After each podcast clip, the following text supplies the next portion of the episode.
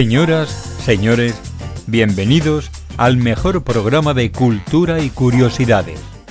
Bienvenidos a toda una amalgama. Presentado por Jesús Mora en Neo FM.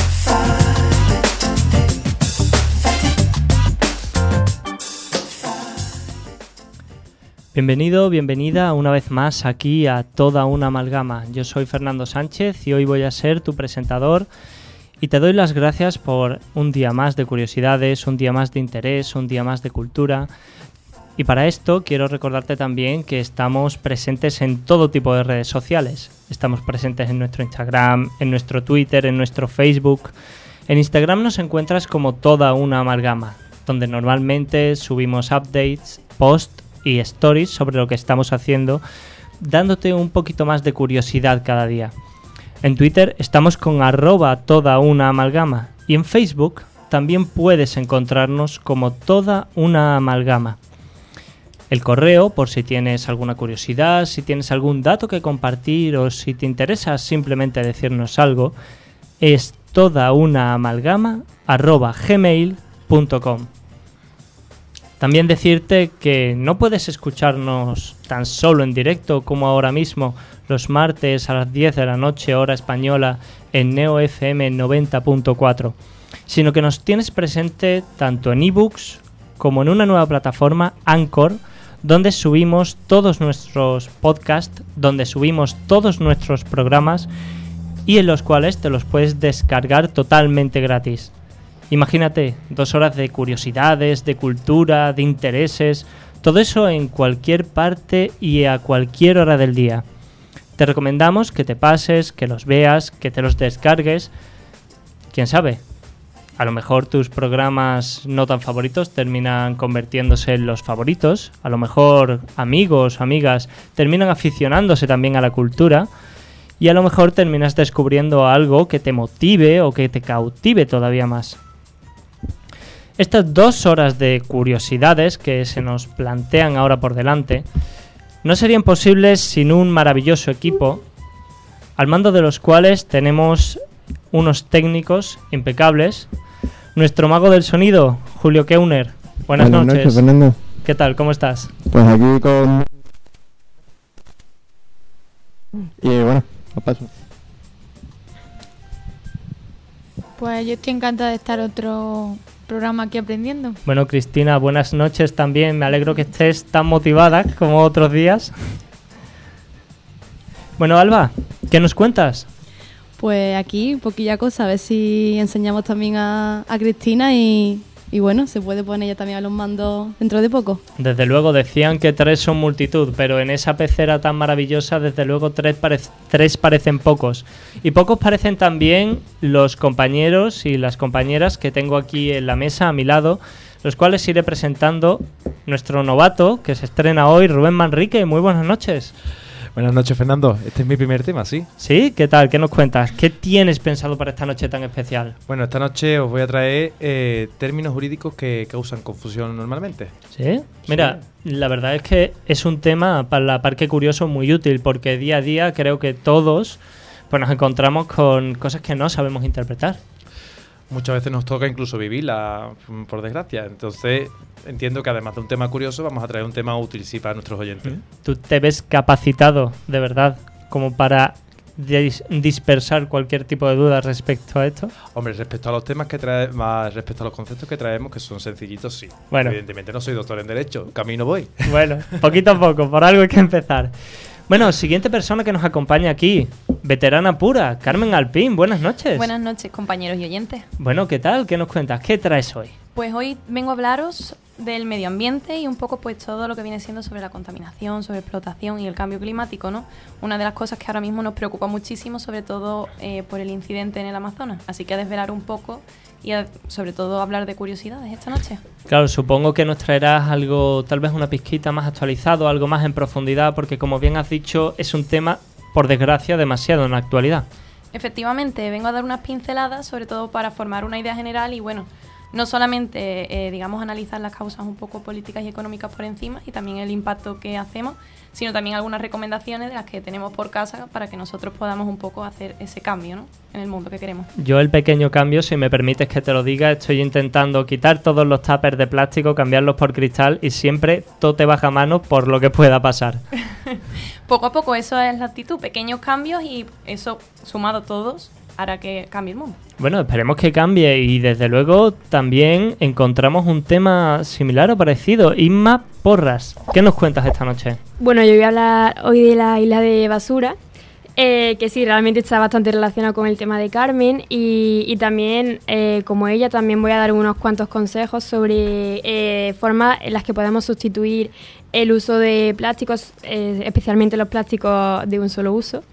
Y bueno, a ver si los oyentes toman nota y, y, y colaboran. Esperemos, desde luego, porque además, si como hemos comentado antes, se descargan este programa, que deberían hacerlo, pues tendrán esa vocecilla todo el rato repitiéndoles. Y sabes, te digo algo más, me resulta bastante interesante porque he visto el tema de la isla de la basura muy parodiado, sobre todo en American Dad y Family Guy, un montón de veces, pero me parece que es la primera vez que alguien va a tratarlo en serio o por lo menos lo va a exponer en serio cerca de mí.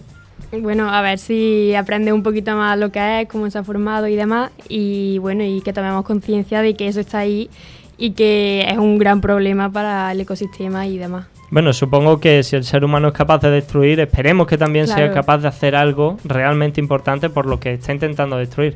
Pero bueno, alejados de la destrucción, alejados un poquitito de esa visión tan triste y deprimente, también nos encontramos personas que construyen.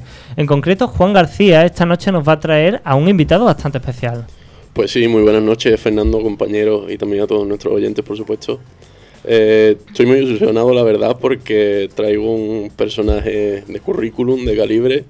Eh, no es nada más y nada menos que Antonio Yéramo, director regional de la cadena SER y de Radio Sevilla. O sea que la verdad que muy ilusionado, muy contento. Va a ser un placer poder hacer esta entrevista. Traigo preparado mm, todo tipo de notas y temas a tratar. Soy consciente que no me va a dar tiempo a tocarlo todo, pero. Hombre, la verdad es que yo aquí estoy viendo la batería de preguntas, la hemos estado comentando antes y también la gran cantidad de notas que llevas y la entrevista tiene pinta de ser bastante importante. Sin embargo, también te digo algo, para aquella persona que sea de fuera de España o tal vez que no esté muy metida en el mundo radiofónico, ¿qué nos puedes contar de esta persona? Pues bueno, Antonio Llenamo eh, lleva cuatro décadas de profesión de periodismo, concreto casi siempre vinculado a la, a la cadena SER, donde pasó de, Radio Cádiz a, Radio Sevilla hasta convertirse en el, en el cargo que ocupa hoy. Y bueno, también tengo pensado hacer un pequeño repasillo rápidamente sobre su trayectoria para que, para que nos cuente un poco y no poder comentar con él y hablar sobre radio y sobre cultura, que, en fin, es lo que nos trae aquí siempre. Bueno, pues por mi parte yo creo que ya hemos hecho todas las presentaciones, creo que ya todo está puesto sobre la mesa, nunca mejor dicho, así que sin más dilación, empecemos con esa entrevista.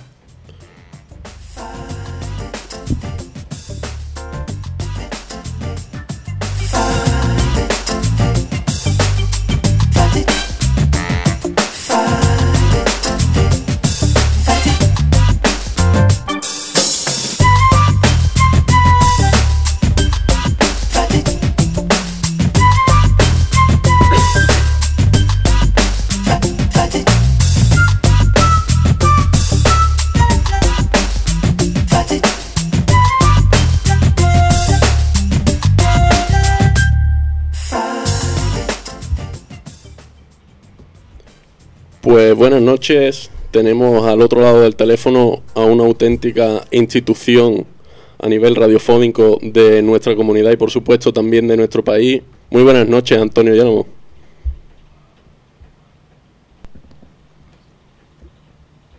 ¿Sí? Hola, muy buenas noches, perdón, Antonio. Ha sido un pequeño Hola, buenas noches, Juan, ¿qué tal? ¿Cómo estamos? Eh, me gustaría empezar haciendo rápidamente eh, un repaso a su trayectoria. Corríjame si me equivoco. Ha estado usted en Radio Popular de Jerez, en Radio Cádiz, en Radio Sevilla. Ha escrito para ABC, para El País, para El Correo y para Andalucía Información. En cualquier caso, eh, los micros han sido una constante en su vida más que la pluma. Dígame, eh, ¿fue siempre usted un enamorado de la radio? Sí, yo, yo creo que, que, estaba marcado desde mi inicio que mi desarrollo profesional estaría en la radio. Siempre he recordado eh, que, digamos, esa impronta nos viene de familia. Mi hermano mayor eh, era un profesional de la radio, además eh, un profesional de, mucho éxito. Me refiero a Manolo Yélamo, que, que, tuvo, digamos, su, su mayor desarrollo eh, radiofónico precisamente en Radio Popular de Jerez, aunque posteriormente ya terminó su etapa profesional en la cadena SER. Y, claro, eh, si es el hermano mayor y, ve su trayectoria, pues eso, eso, eso te influye y te marca. Y evidentemente yo toda mi vida profesional también la he volcado fundamentalmente en la radio, aunque también he participado y, hago incursiones, podríamos decir, eh, en, en, otros medios como todo, como, como sobre todo la prensa escrita, ¿no? Ajá, y como usted está comentando al hilo de, su hermano, que lo, hemos escuchado en alguna ocasión hablar con bastante afecto de él, eh, hablar de la mm. familia Yelamo es hablar de una auténtica saga de periodistas que a día de hoy continúa con sus hijos, ¿no, no es cierto? Sí, verás, eh, Juan, eh, puedo plantear aquí que, que no fuese mi propósito, pero tal vez no, no se me crea, la verdad. Yo nunca pensé que, mis hijos iban a llegar a ser, a ser periodistas, pero claro, es que por otro lado eh, te, te pones a pensar y, es lo que han vivido eh, en casa y tal vez eso le ha transmitido a ellos también un poco el amor a esta profesión, pero te aseguro solemnemente que nunca me, me lo propuse y es más, nunca, nunca me lo imaginé, no por nada, sino simplemente porque eh, pensaba que podrían tener otros destinos en todo caso me siento muy muy orgulloso ¿no? de que tanto mi, hijo José como, como mi hija Mercedes pues eh, se dediquen a transitar por el mismo camino que, el mío que periodismo que a fin de cuentas mira no, no me ha ido mal ¿no? y, pienso que, que ellos están mucho más capacitados que yo para, para desarrollar su labor pero pero te, te aseguro rotundamente que que nunca me propuse esa idea de que ellos fueran periodistas fue una cosa que yo creo que, que, surgió con normalidad en casa y bueno, y por ahí han, tirado también. Bueno, está claro que con la pasión con la que vive usted, en concreto la radio, era, aunque no entraran sus planes, era casi de esperar. Eh, Antonio, me gustaría hacer eh, una apreciación personal. Eh, tengo la impresión de que es más fácil encontrar en la radio coloquios o tertulias o presentaciones de libros, de películas, en fin, en definitiva, todo el tema cultural, no sé si usted comparte la opinión conmigo de que creo que es más fácil o la radio es un medio más propicio que, por ejemplo, la televisión para, para la difusión de la cultura. No sé si usted piensa lo mismo y en cualquier caso... Eh, porque...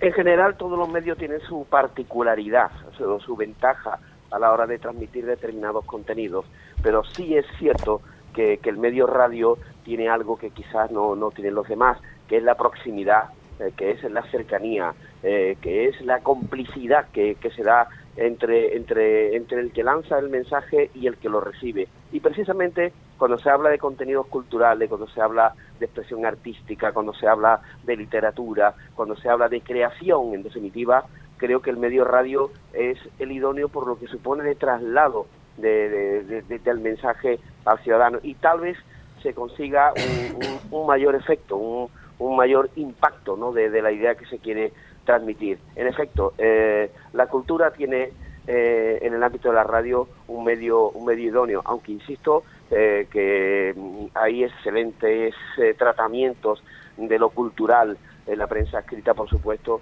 y también en el medio televisivo. ¿no? Pues sí, eso está claro que, que tiene también que haber en otros medios, pero me había parecido apreciar esa particularidad. En cualquier caso, hablaba usted de, de, la radio vinculándola a la proximidad, ¿no? Yo también la vinculo un poco a la intimidad con el oyente que no se consigue a través del audiovisual. Eh, no sé cuál es un poco el secreto para comunicar tanto y conseguir esa conexión especial con, con el oyente eh, sin recurrir a, a la expresión corporal o a la postura o a todo eso que nos aporta la televisión o internet o todo lo que va implicado una cámara de por medio. Porque en el fondo, si, si se me permite el término, también la radio no deja de ser misterio y, es eh, conexión entre, entre aquel que habla y aquel que recibe ese mensaje. Y, en definitiva, la voz eh, eh, está llena de matices, hay énfasis en determinadas palabras, en fin, el lenguaje radiofónico en sí mismo es un arma muy poderosa para, para transmitir mensajes y, en contra de lo que pudiera parecer está llena de colores y de, y de elementos que pueden atraer la atención del oyente. Eh, la prueba es eh, que ahí está el vigor de, la radio en España, que sigue teniendo su fortaleza y sigue siendo uno de los medios preferidos por parte de, de los ciudadanos. Insisto, la radio, la radio, el lenguaje radiofónico es una herramienta muy eficaz para trasladar mensajes y especialmente con todo aquello que se refiere al ámbito más humano, al ámbito más, más íntimo, como puede ser la creación artística, la creación cultural. Pues sí, estoy de acuerdo con usted. En cualquier caso, eh, la radio eh, sigue, como bien ha dicho usted, muy vigente en España y sigue manteniéndose a pesar de, las nuevas oleadas y de las nuevas tecnologías. Al hilo de lo cual, eh, le quería preguntar, ¿es habitual ver en los podcasts de, la propia cadena serie de muchas emisoras cómo se ha cambiado el consumo y lo vemos a través de YouTube o de las redes sociales, de la propia página? de alguna manera están más preparados para, para ser grabados con cámara. Eh, ¿Puede ser que esté ganando cierto peso, incluso dentro de la radio, el aspecto visual? La puesta en escena, los cambios de plató. Sí, mira, por, por los años 80 se hablaba precisamente de eso, de que la estrella del vídeo iba a acabar con la radio. Y no ocurrió nada de eso y la radio eh, supo adaptarse a, la realidad cambiante en la que se encontraba, ¿no? Y, y pasados los años se habló de la amenaza de Internet y precisamente si ha habido un medio que ha sabido adaptarse, que ha sabido encontrar su virtualidad, su, su, ventaja es precisamente la radio. Y específicamente ahora con este producto del podcast, que en definitiva te posibilita eh, escuchar cualquier tipo de, programa, cualquier hora, en cualquier momento, en cualquier lugar, eh, le da una vigencia aún mayor todavía al medio radiofónico. En definitiva, se demuestra con ello que, que, que, la radio es muy versátil, es muy es muy capaz de, adaptarse a lo que viene a su alrededor. Aquí se, siempre se utiliza una, una frase típica que, que la dijo en su momento el gran maestro Iñaki Gabilondo, que llegó a decir que dice, a mí cuando me preguntan cómo va a ser la radio del futuro, decía Iñaki, siempre pregunto primero, ¿cómo va a ser esa sociedad del futuro? ¿Va a ser así, así, así, así? Pues así será la radio, será el reflejo de la sociedad en la que se inserte. Tal es la capacidad de adaptación y de transformación que tiene el medio radio, lo cual es su principal garantía de supervivencia. Ha citado usted a un grande como, como Iñaki, ¿no? Eh, desde luego es digno de estudio cómo la radio ha tenido históricamente esa capacidad de adaptarse y aguantar la entrada de, otros nuevos medios. Eh, cuénteme, me gustaría que me dijera eh, alguna entrevista, algún momento íntimo que haya tenido usted el privilegio de acceder a través de, los micros de la cadena SER, que recuerde con especial cariño, no tiene por qué ser ninguna figura política o especialmente relevante, sino, no sé, me gustaría que me contara algún recuerdo especial. Ya, bueno, eh, hemos hablado anteriormente de Iñaki y cuando te referías a mí, eh, en un ejercicio de, del cariño que, que, que, tal vez me profesa, me has hablado de, que soy una institución. Para institución, Iñaki Gabilondo, los demás eh, somos aprendices. Pero bueno, dicho esto, así, abuela pluma, eh, yo siempre digo, primero, el, tiempo que precisamente he estado trabajando con Iñaki Gabilondo cuando él era el director del Hoy por Hoy y, yo desde aquí, desde la cabecera regional de Andalucía, tenía mucha conexión con él, mucha eh, comunicación para dar protagonismo a Andalucía. Esos, esos años fueron muy duros, eh, muy sacrificados, pero al mismo tiempo muy reconfortantes. Y luego, de, de anécdotas, de vivencia, es verdad, los periodistas estamos siempre en primera fila y, somos unos observadores privilegiados y a nuestro alrededor, por delante de nuestras narices, pasan gente muy importante, gente muy brillante, gente muy relevante, muy adinerada, menos adinerada.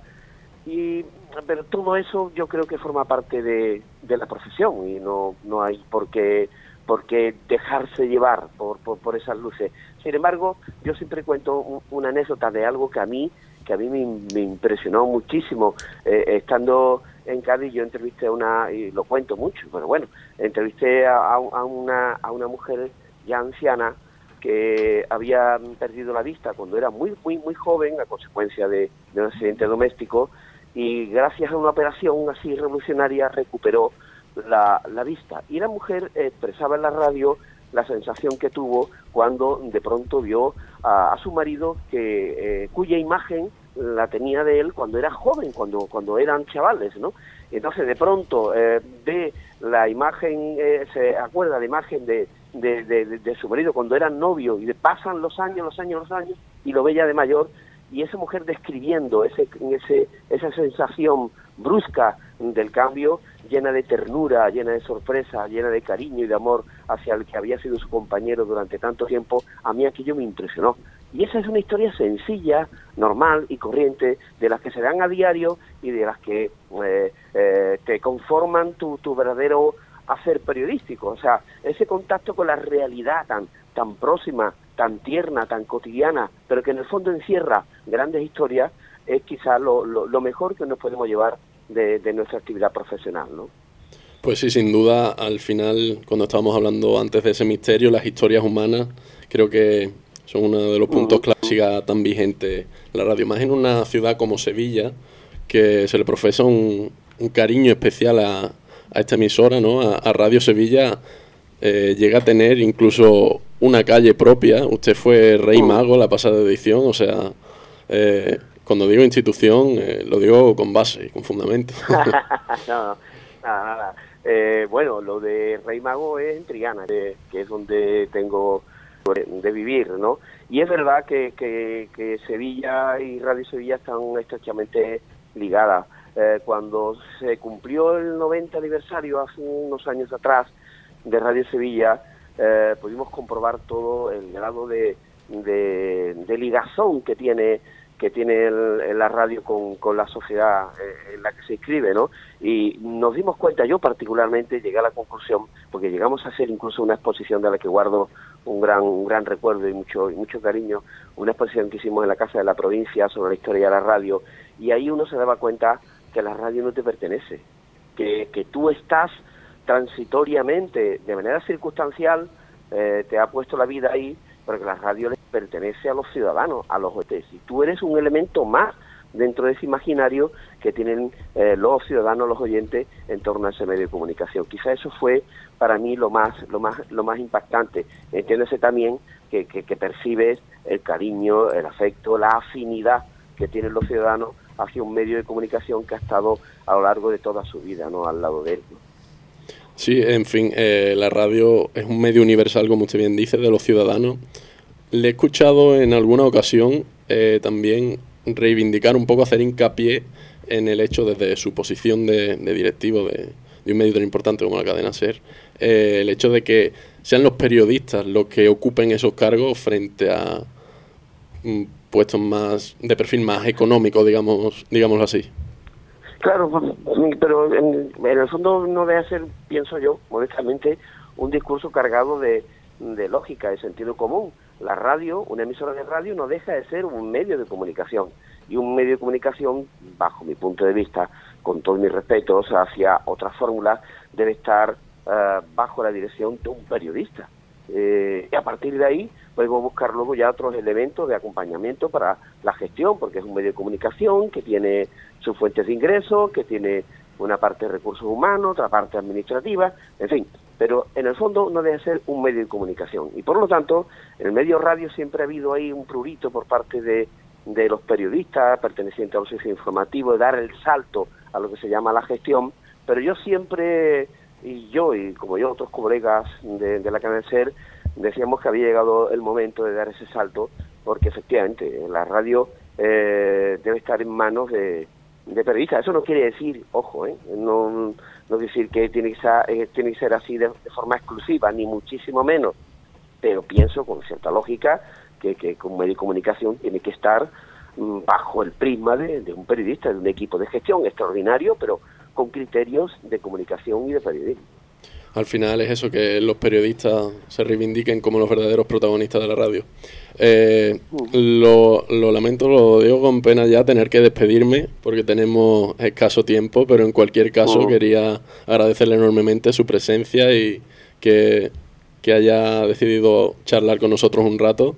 Desde, desde mi punto de vista personalmente se lo agradezco muchísimo y ha sido un verdadero placer y un privilegio. Así que nada, muchas gracias Antonio y muy buenas noches. Gracias, gracias a ti Juan. Eh, le deseo eh, la mejor de las suertes a usted y a todos sus compañeros y ha sido un placer. Buenas noches. Pues enormemente encantado.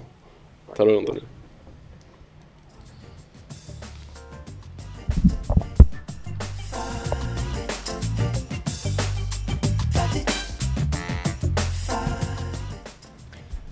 La verdad, Juan, es que ha sido un placer tener a don Antonio aquí al micrófono y te diré que se ha despedido como un señor. ¿eh? Pues sí, la verdad que no esperaba menos de él porque cuando he tenido ocasión de tratar con él, tanto cuando lo pude conocer personalmente como hablando con él por teléfono para, para comentarle el tema de la entrevista y demás, se ha, se ha mostrado siempre muy dispuesto, muy educado, como habéis podido comprobar y bueno, un, hombre de, talante, desde luego. A mí sinceramente me han llamado la atención varias cosas. Yo te diría que me ha llamado sobre todo la atención el hecho de que periodistas de andar por casa, como él bien ha dicho, que sus hijos siguen sus pasos, pero que él nunca impuesto, ha impuesto esa ese ansia de ser periodista y sabes me llama mucho la atención porque creo que aquí todos todas conocemos precisamente muchísimos casos de personas que han tenido que estudiar lo que sus padres le dicen precisamente porque es que como a ellos le han ido bien en la vida, sobreentienden que a sus hijos también. Pues sí, bueno, es la inversión de la historia, ¿no? En lo que se dice de en casa del herrero cuchara de, palo, pues en este caso no, no, ha funcionado a pesar de las intenciones de Antonio, pero es lo que le he comentado también un poco a él, ¿no?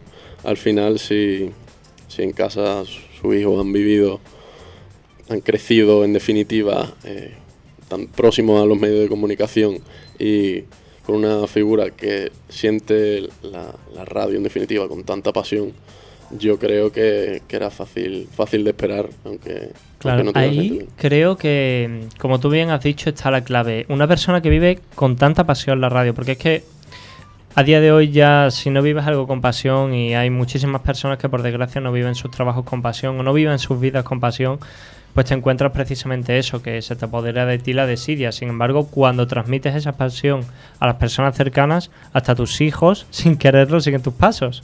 Pues sí, está claro. Además, si hablamos de pasión, yo creo que Antonio, que en concreto lleva 40 años, cuatro décadas trabajando en radio, que ha vivido 40 años que coincide con justo el proceso de, nuestra transición, yo creo que ha vivido algunos de los momentos más importantes de nuestra historia reciente y yo creo que en ese sentido eh, es lo que le ha podido enganchar a, la profesión de la comunicación. Además, él mismo lo ha dicho y lo he escuchado en más ocasiones, hablar profesando mucho cariño a su hermano, a cómo en su familia eh, pues habían ayudado para sacarlo adelante para que se pudiera costear los estudios y demás. Entiendo que eso le ha generado un vínculo muy fuerte con, con su vocación, al fin y al cabo, porque es un tema de vocación.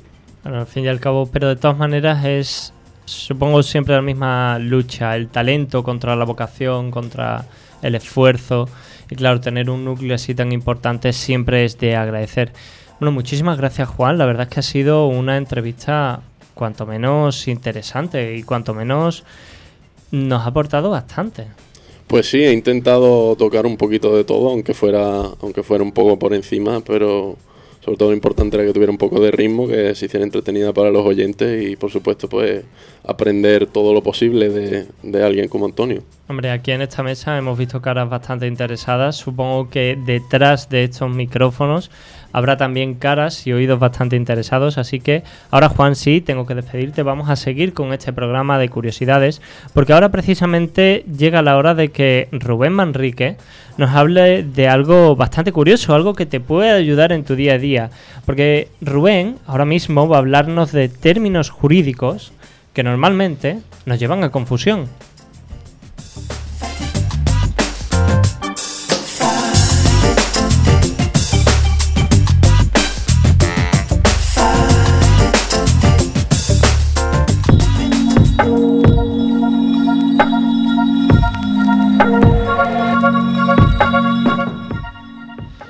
Bueno, buenas noches.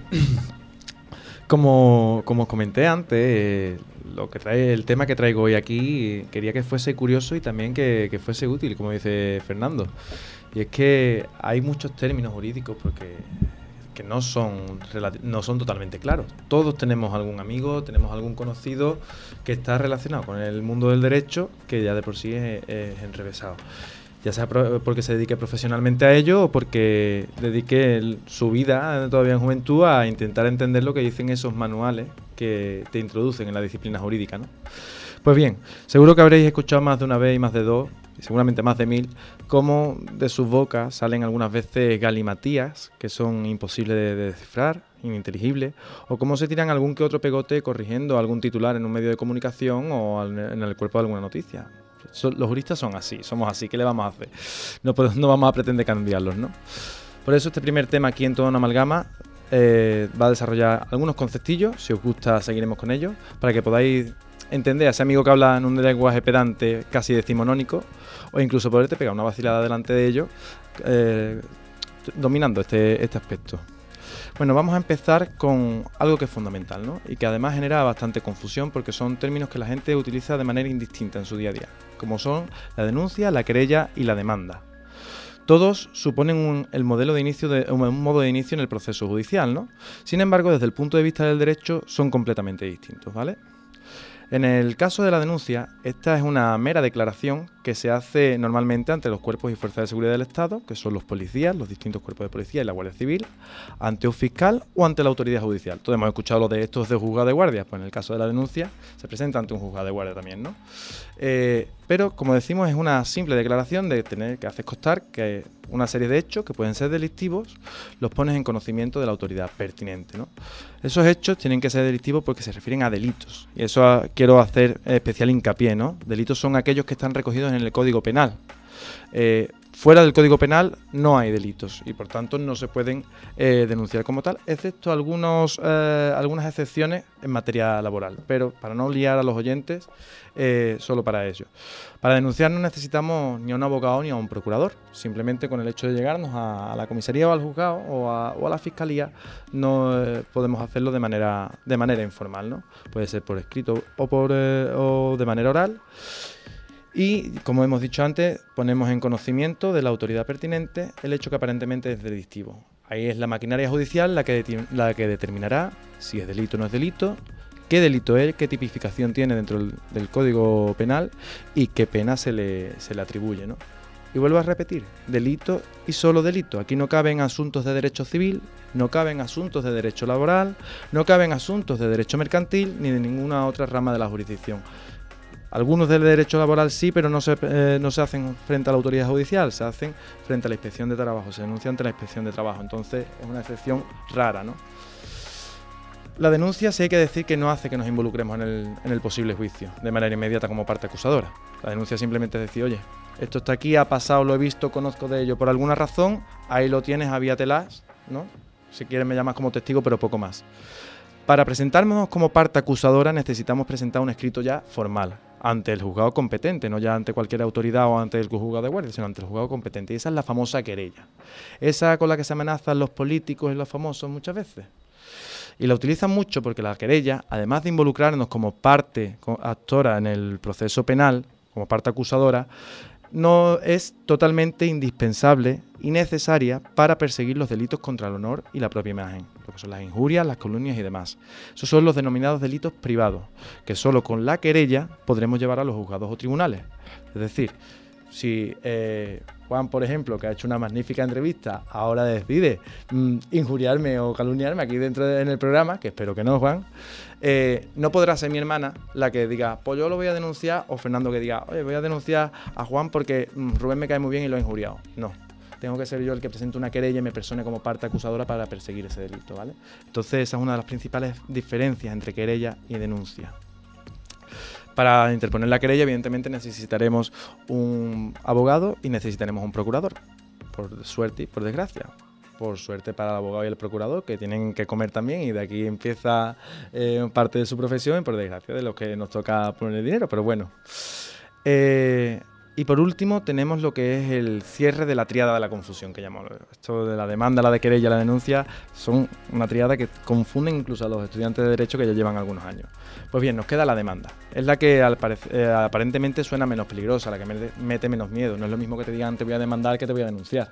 La denuncia, quiera que no, te da un poquito más de, respeto. Pero nada más lejos de la realidad. Porque mm, al fin y al cabo también abre un proceso judicial en este caso un proceso civil o mercantil principalmente. ¿Y cuáles son los procesos civiles y mercantiles? Para los que son legos o profanos en derecho, pues un proceso civil es, por ejemplo, fulanito me debe dinero, o Menganito ha construido en un terreno que es mío con materiales suyos, ¿qué pasa con esa, con esa construcción? O simplemente me quiero divorciar o quiero que mi ex marido o mi ex mujer le pase la pensión alimenticia a, mis hijos. Esos son procesos civiles y los mercantiles serían lo, parecidos aplicados al tema empresarial. ¿no? Bueno, pues cuando te interponen una demanda lo único que te pueden pedir es dinero o que se constituya o alguna situación o se reconozca alguna situación, pero no te pueden pedir cárcel, porque como hemos dicho antes, para pedir cárcel la pena de prisión está únicamente reservada a los delitos tipificados en el Código Penal. Por tanto, cuando a ti te demanden, puedes tener por seguro que al menos en la demanda no van a poder pedirte eh, una pena de prisión. ¿no? También vamos a necesitar un abogado y un procurador. Malas noticias para, para mucha gente, buenas noticias para los abogados, que pretendo ser el día de mañana. y solo también, únicamente puede interponerse también ante el juzgado o tribunal competente. Y ahora bien, diréis, bueno, este chico por qué es tan pesado con lo de juzgado o tribunal? Juzgado, tribunal, juzgado, tribunal, que se ha repetido unas pocas veces. Pues bueno, es que una vez aclarado eh, sucintamente este tema, los juzgados y tribunales no son lo mismo. Muchas veces se confunden, se confunden también en medios de comunicación, es muy usual, pero no tienen eh, mucho que ver. Aquí tenemos que aclarar que el principal punto de diferencia entre un juzgado y un tribunal es la composición del mismo. Un juzgado es un órgano unipersonal, ¿vale? La potestad jurisdiccional, es decir, la potestad de impartir justicia recae en una sola persona que es el juez que es el titular del juzgado. Evidentemente después está ayudado por una serie de secretarios judiciales, todo lo que es la estructura administrativa de la administración de, la justicia que le apoyan en su función, pero la potestad jurisdiccional de dictar sentencia y de dirimer le corresponde únicamente a esa persona que es el juez titular de ese juzgado. Sin embargo, los tribunales son órganos colegiados. Esto quiere decir que están compuestos por varias personas. Normalmente son tres o más, ¿vale? Eh, dentro de, los tribunales incluimos también lo que son las audiencias provinciales, eh, la audiencia nacional, tribunal constitucional Constitucional, que es un órgano ad hoc eh, creado en la propia Constitución, que tienen, como hemos dicho, una composición eh, colegiada. Aquí las personas que lo forman no son jueces. Eh, legalmente se llaman magistrados, ¿vale? Evidentemente son personas que están dentro de lo que es la carrera judicial, es un escalafón más que se sube en la carrera judicial, es decir, tú para ser magistrado antes has tenido que ser juez por norma general, pero eh, la denominación correcta es magistrado. Así que cuando escuchéis, eh, queridos oyentes queridos compañeros de la mesa, el juez de la audiencia provincial ha dictado, no, mira, perdona, en la audiencia provincial lo que hay son magistrados, ¿vale? Que han sido jueces antes, pero ahora ya pues han sido elevados de categoría. Más o menos estos son los que, una pequeña aproximación, ¿no? Algunos temas que, detectamos muchas veces en las facultades que, que causan confusión, porque Además, tengo una, opinión al respecto de todo esto, ¿no? Y es que la justicia, cuando no es comprensible para la mayor parte de los ciudadanos, pues es menos justa, ¿no? Para que haya una administración de justicia cierta y verdadera, al final el ciudadano, que no tiene por qué ser un entendido en derecho, más o menos tiene que intuir por dónde van los tiros y qué es lo que, qué es lo que pasa y cuáles son sus derechos y cuáles son sus obligaciones y también un poquito pues del lenguaje jurídico. Antes teníamos un lenguaje, como hemos dicho antes, más decimonónico, eh, el, lenguaje jurídico era muy complejo, ahí queda el código penal. ¿Será reo de, asesinato? ¿no? Pues ahora no, ahora las leyes se redactan de una manera mucho más clara, mucho más concisa y se puede apreciar lo que es el fin teleológico, el fin de la norma, se puede apreciar de una manera más clara. Y esta es mi primera aportación en toda una amalgama, espero que os haya gustado.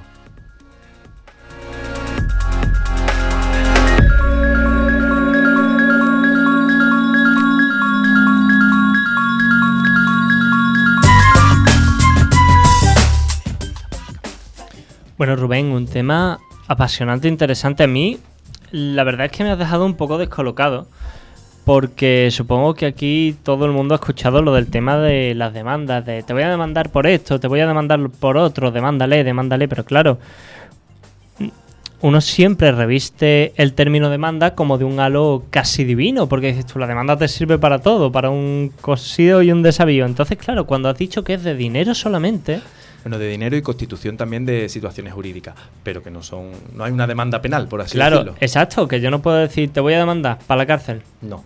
Eso. Eso está totalmente fuera de lugar. Igual que mucha gente dice, me ha denunciado por lo civil. Oye, pero ¿cómo te puede denunciar por lo civil una persona? No existe esa figura en derecho. Claro, o sea que si por ejemplo yo tuviese, pongamos el caso, eh, un problema en la calle y alguien viniese a mí y me diese una señora bofetada, por no decir que me pega, yo no le puedo demandar entre comillas, ¿no? Porque eso va por... Bueno, ahí hay dos, dos perspectivas, ahí hay dos vertientes por donde mirarla. Si tú únicamente quieres cobrar, es decir, tú quieres cobrar por daños y perjuicios, eso es un, un asunto civil, ¿no? Mm. Pues entonces tú lo que estás pidiendo es una indemnización, es una pretensión que se lleva por la vía civil. Ahora, si tú lo que quieres es que a esa persona pues le caiga la pena que esté estipulada por el delito de, de lesiones y la, y la gradación que tenga dentro de, dentro de la tipificación, que a lo mejor puede ser X meses de, prisión o, eh, o X multa a, a satisfacer al Estado, pues vas por lo penal y lo tienes que denunciar. Ahí tienes la doble vertiente, pero porque mm, una cosa no quita la otra. Evidentemente, cuando tú lo, cuando tú lo denuncias, y entra en la vía penal, después ya hay una compensación civil. Dentro del mismo proceso penal se abre lo que es la, el resarcimiento civil de la, de la víctima en este caso. Claro, o sea que si yo lo denunciase por lo penal, al fin y al cabo, entre comillas, por lo civil, como acabas de decir, también me caería una suma. Te caería algo de dice. dinerito. Ahora dices tú, oye, mira, fulanito me ha pegado una bofetada.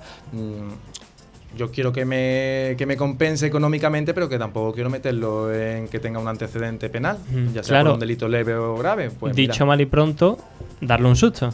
Exactamente.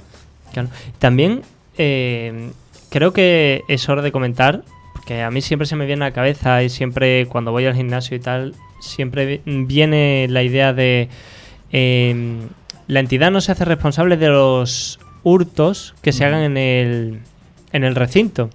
Y sin embargo, claro, eso, la diferencia con el robo, claro, yo la pequeña diferencia que te digo que entiendo es que tú, por ejemplo, un hurto es, te has dejado la taquilla abierta y, ah, te han quitado la mochila. Pero un robo es que te rompan ya la taquilla para acceder a la mochila. Efectivamente, el robo es una, una figura autónoma dentro de- del Código Penal del, del hurto, ¿no? Eh, el robo implica también, fuerza, eh, en este caso, fuerza en las cosas. Implica violencia o intimidación en las personas y fuerza en las cosas. En este caso, cuando a ti te rompen un candado para acceder a una fractura de cerradura, para acceder a la, a la taquilla, ahí hay fuerza sobre las cosas. Por tanto, eso se considera robo y no se considera hurto. Nuestro lenguaje, además, es muy bonito, porque uno lo piensa y dice, oye, ha hecho tal cosa hurtadillas. ¿Qué es hacer una cosa hurtadilla? Hacer algo sin que nadie se dé cuenta, ¿no? Pues hurtar es sustraer algún elemento, una, una posesión de, o, una propiedad de otra persona sin que la- dicha persona se dé cuenta. En el robo eh, no solo está, ya hay otros elementos que, que lo cualifican más, ¿no? Claro, pero ves tú, esta es la típica diferencia que, como hemos comentado, pues uno no sabe al principio. Y claro, también es de, es de indagar, es de mm, preguntarse, valga la redundancia, si realmente la gente tiene que saber este tipo de cosas de la calle o es que, claro, porque tú estos conocimientos no los tienes. Bueno, yo al hilo de eso efectivamente pienso que es una de nuestras principales lagunas como ciudadanos, eh, el que no estemos prácticamente, me incluyo, eh, nada puestos en, en temas de derecho y en, más en cosas como esta que son tan cotidianas, ¿no? que lo has puesto con un ejemplo súper de- del día a día y no sé si piensas que a lo mejor haría falta que se enseñara un poco desde los colegios o... Mira, eso es una cosa que he hablado en multitud de ocasiones con compañeros, tanto de la carrera como de fuera, eh, que al menos un mínimo de, enseñanza de, leyes tenía que haber, tanto en los colegios como en el instituto. Igual que se enseña la ciencia de la naturaleza, se enseña eh, química y física. Oye, pues un poquito de cómo se rige nuestra sociedad, también tendríamos que aprenderlo, cuáles son nuestros derechos, cuáles son nuestras obligaciones, qué es un delito, qué no es, tal y cual. Unas breves pinceladas, tampoco vamos a hacer los doctores. Eh, sí, yo estoy también muy de acuerdo en eso y porque son cosas que al fin y al cabo seguramente la mayoría de, de personas acaben usándola alguna vez en su vida, si no es por ellos mismos, pues un conocido, un amigo. Entonces sí pienso que, mm, que igual que eso y a lo mejor pues términos de economía y demás, que es una asignatura que realmente sí se imparte, pero no es obligatoria para todo el mundo. Entonces pues, pues sí creo que, que sería buena idea dar algún tipo de, de, infor- de de, de información así judicial para, para los alumnos. Claro, pero también planteate en qué momento le dices tú a un niño, oye, te voy a enseñar la diferencia entre una querella y una demanda. Claro, debería ser ya en, en a los adolescentes ya en bachillerato o en, en cuarto de eso. A ver, es necesario, es supongo que la típica paradoja de, oye, que vengo aquí y no tengo ni idea, que tengo, yo tengo 27 años y a mí me dices, haz una declaración de la renta y yo te digo, hasta luego. Entonces supongo que más o menos tratamos el mismo tema. Pero mira, te voy a hacer una apreciación y quizás me esté metiendo en un terreno un poco espinoso. Si no, lo hago sin acritud ninguna. Igual que cuando somos chicos nos enseñan en el colegio, si estamos en un colegio religioso o si hemos cogido la, la optativa de religión, que matar es pecado y mentir es, pe- es pecado, también nos podían enseñar que matar es delito. ¿sabes? Que matar es un delito, ya sea homicidio o asesinato, es un delito. Entonces, tampoco creo que tengamos que hablar eh, desde edades tempranas con un lenguaje complejo, pero sí tendríamos que conceptualizar un poco y después ir subiendo eh, el nivel conforme vayan pasando los cursos. Hombre, yo no soy no soy profesor ni nada por el estilo, ni he estudiado magisterio ni nada, o sea, no me voy a venir aquí con la túnica del mayor educador del universo, pero quiero entender que tú a un niño pequeño le enseñas o entiende de manera aprendida que matar está mal. Exactamente. Quiero sí. pensarlo. Sí, sí, hombre, porque eso es ley natural que se llama, ¿no? Claro, menos mal que es ley natural. Aunque también es cierto que vosotros pensáis realmente que con este tipo de lenguaje jurídico tal vez podrían eh, disminuir los crímenes que vemos, típicas agresiones que hay por la calle, típicas injurias que vemos también de personas achacando a otras, ya sea por su sexualidad, raza, etnia, religión.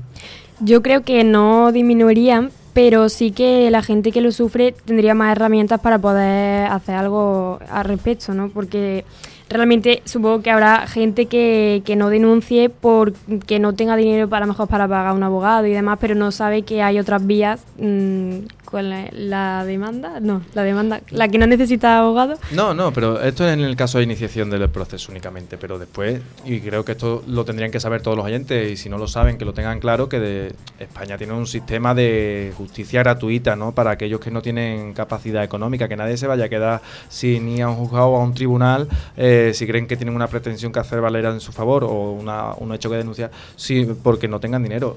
España, eh, nuestro país, tiene un sistema de justicia gratuita que procura tanto abogados como, representación procesal para, todos. Aún así, yo creo que sí es interesante porque, eh, sobre todo el derecho penal, no tiene un efecto disuasorio. La mayor parte de nuestras leyes son de cumplimiento, se produce un cumplimiento espontáneo. No hay, es decir, cuando tú vas, por poner un ejemplo, tú sabes que saltarte un Héctor está mal y no te saltas un Héctor la mayoría de las veces, ¿sabes? Bueno, hay algunos que sí, pero por norma general la mayor parte de la gente eh, respeta el, tema, el semáforo o un stop. ¿Por qué? Porque se produce un cumplimiento espontáneo de las leyes. No hace falta que haya un policía local en cada esquina eh, vigilando que tú hagas bien las cosas.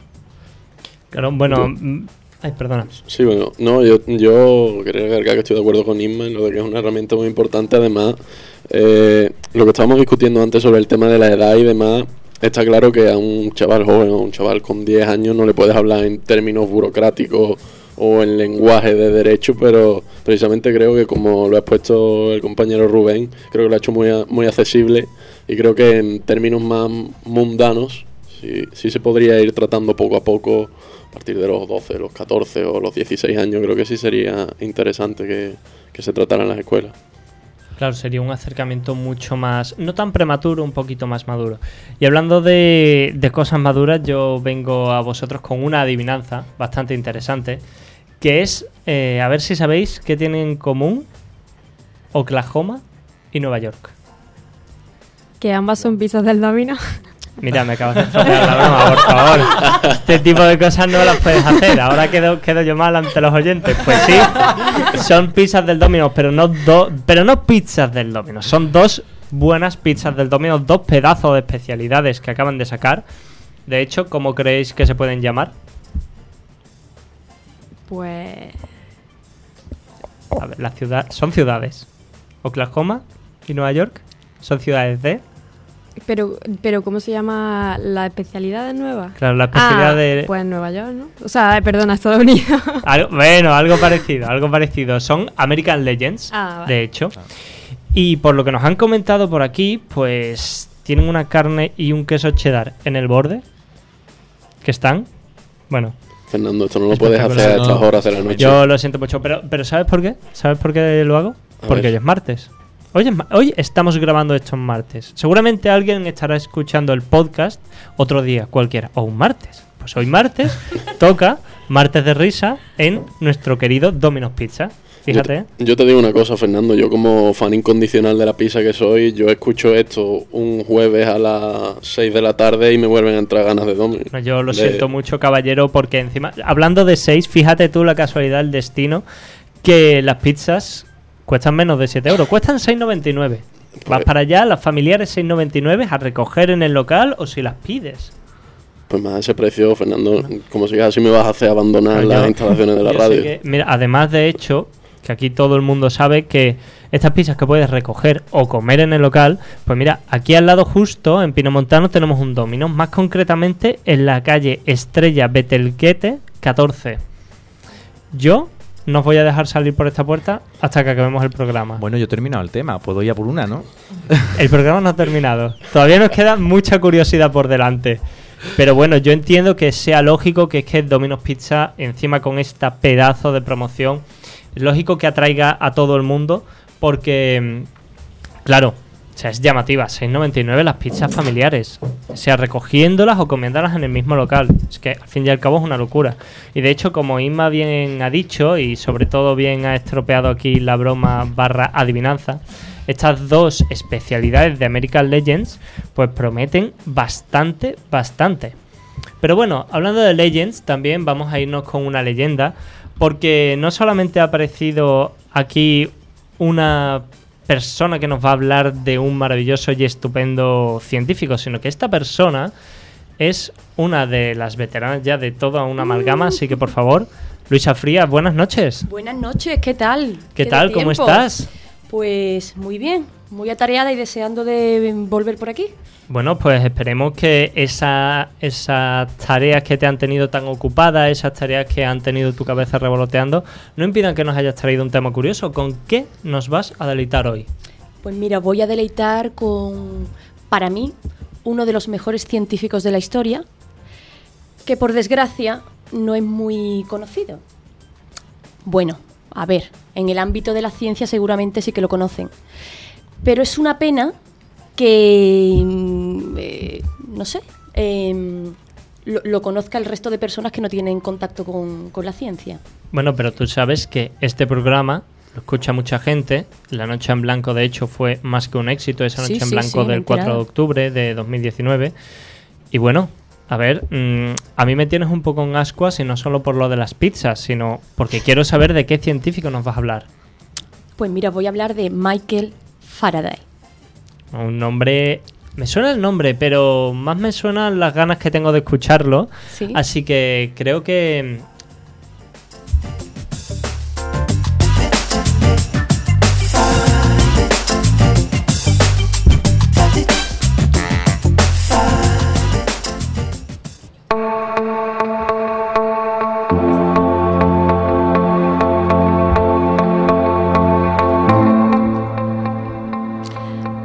Pues hoy os traigo un científico de lujo que no muchos conocen. Así que aquí estoy para acercaros la vida y el trabajo de este hombre. A mí me fascina y no sé si deciros que es por su humildad, por su capacidad autodidacta o por su persistencia. Pero así como aperitivo deciros que nos facilitó la vida en unas dimensiones que ni imagináis. Pero vamos a comenzar por sus inicios. Nació el 22 de septiembre de 1791 en una habitación de alquiler en Londres y fue el tercer hijo de un matrimonio con pocos recursos. Pero como se dice por aquí, no hay mal que por bien no venga, o por lo menos eso quiero creer, ¿no? La falta de o la falta de recursos o la necesidad le acentuó la capacidad de observación y deducción como buen investigador. Su formación fue básica. Su madre lo sacó del colegio, y si cotilleamos un poquito, no lo sacó porque no quería que el chico estudiara. Lo sacó porque Faraday, en aquella época, no pronunciaba bien la R. Y entonces hasta la profesora se reía de él. Y la madre dijo, "Mm, para que se reían de ti en la escuela, te vienes a trabajar que hace falta en casa. Y se puso a vender periódicos. Un detalle importante que mm, quiero que conozcáis para comprender la historia de este señor eh, es que aunque su formación intelectual a esa edad eh, fue escasa, su formación moral fue muy sólida. Su familia era muy religiosa y para él era algo importante. Entonces sus principios los tenía muy claro. A los 14 años tuvo un golpe de suerte y comenzó a trabajar como encuadernador de libros durante siete años. Y lo que me fascina de este hombre es que libro que cogía, libro que leía, de cualquier materia. Lo tenía que coger para encuadernarlo, Fernando, pues lo leía. Tanta lectura, al final, claro, se inclinó hacia los fenómenos eléctricos.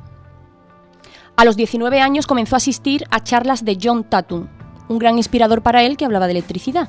Y allí conoció a Humphrey David, que no sé si os sonará, a mí me suena muchísimo. Este hombre era ya un investigador reconocido y un showman. Además, si conocéis la tabla periódica un poquito, este tío es el comodín del público, porque descubrió que si el calcio, que si el litio, que si el potasio, que si el sodio, que si el cloro, vamos, Humphrey Davy era un crack. Pues bueno, conoció allí a, a Faraday y la verdad que la historia, los detallitos no están muy claros si el mismo David en esas charlas le dio a Faraday tickets para que fuera a ver entradas, para ver las charlas de él, o fue otro investigador que se, se, lo, dio, se lo cedió a, Faraday. Pero Faraday estaba encantado, porque era un super fan de Humphrey David. ¿Sabéis qué hizo Faraday en estas charlas? Se puso a tomar notas. Empezó a tomar notas, a tomar notas, y en su casa las redactó y como buen encuadernador hizo un pedazo de libro de 300 folios donde se explicaba detalladamente todas las charlas de este señor. Y después se lo envió a David. Entonces imaginaos la cara de, este señor, se quedó tan sorprendido que ya no olvidaría jamás a Faraday. Y bueno, pasó el tiempo y tras otro golpe de suerte para Faraday, que no para David, no para David digo porque explotó el laboratorio de David y lo dejó temporalmente ciego. Entonces este hombre dijo, oye, necesito un ayudante. ¿A quién llamo? ¿A quién llamo? a Michael Faraday. Evidentemente para él fue un privilegio, aunque tengo que comentar que lo contrató como ayudante. Ayudante eh, limpia suelos, me limpias zapatos. Tengo que comentar que David era muy clasista, entonces también lo trataba mm, no muy bien, ¿vale? Incluso su mujer, siempre mm, eran comentarios despectivos porque era pobre, era de clase muy baja, pero a Faraday eso le daba igual, porque estaba en un laboratorio. Él ya había hecho algunos experimentos en aquella mm, eh, papelería donde encuadernaba libros en el sótano, el dueño le dejaba hacer algún experimento, pero ahora estaba con un gran científico. Si hay que limpiar, se limpia, pero estoy aprendiendo. Entonces también me encanta eso esto, de, este, de este señor. Estoy aprendiendo y conoció a científicos increíbles, tales como Guy Lussac, Volta, que ya esta gente se dieron cuenta que este chico tenía grandes capacidades. Tras ocho años trabajando con David, se hizo indispensable para él Tan fue así que se le adelantó en los experimentos y consiguió, antes que David, transformar electricidad en movimiento circular continuo. El primer motor eléctrico. ¿Sabéis qué significa eso? Una revolución industrial. Cualquier aparato con motor, con pilas, se lo debemos a Faraday. Pero con este gran avance también se ganó un gran enemigo, su propio jefe, hombre. Humphrey David le acusó de plagio y movió cielo y tierra para que no lo admitieran en la Royal Society, que aquello era la creen de la creen para los científicos, es más, David era el director. Se enfadó tanto que dijo, a este lo tengo que quitar de en medio. Y como seguía siendo su jefe, lo mandó a Alemania a trabajar con unos cristales para que estudiara la composición de estos vidrios. Cinco años estuvo allí trabajando con los vidrios. Faraday no se enteraba de nada de vidrio porque, vamos, no era su área. Pues bueno, tras cinco años volvió, volvió porque no, no era lo que le interesaba y se trajo de recuerdo uno de esos vidrios. Dijo, investigar no he investigado nada, pero me voy a llevar esto de recuerdo y lo pongo allí eh, en mi casa que tiene, ya, ya veréis el porqué. Él no sabía el porqué, pero veréis. Bueno, pues en aquella época David se puso gravemente enfermo y como Faraday estaba allí, le cedieron a él el puesto de director de la Royal Society. Imaginaos.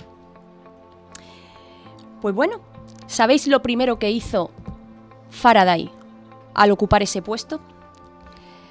Pues lo que empezó que pues creó unas charlas anuales para jóvenes que como él mismo no habían tenido la oportunidad de formarse adecuadamente. Entonces, señores, estamos hablando de divulgación, lo que hacemos aquí. Y eso fue en 1825. Hoy día esas charlas continúan. Así que para mí podemos considerar esto como una de las grandes aportaciones de Faraday. En ese mismo año, en 1825, Faraday descubrió el benceno. La fábrica de gas, los propietarios tenían un problema porque el gas no, cuando hacía frío en invierno, no se quemaba, no salía la llama. Entonces eh, llamaron a Faraday para que intentaran solucionarlo. En esa época el gas para el alumbrado estaba formado por grasa de animales marinos, foca, por ejemplo, ¿no?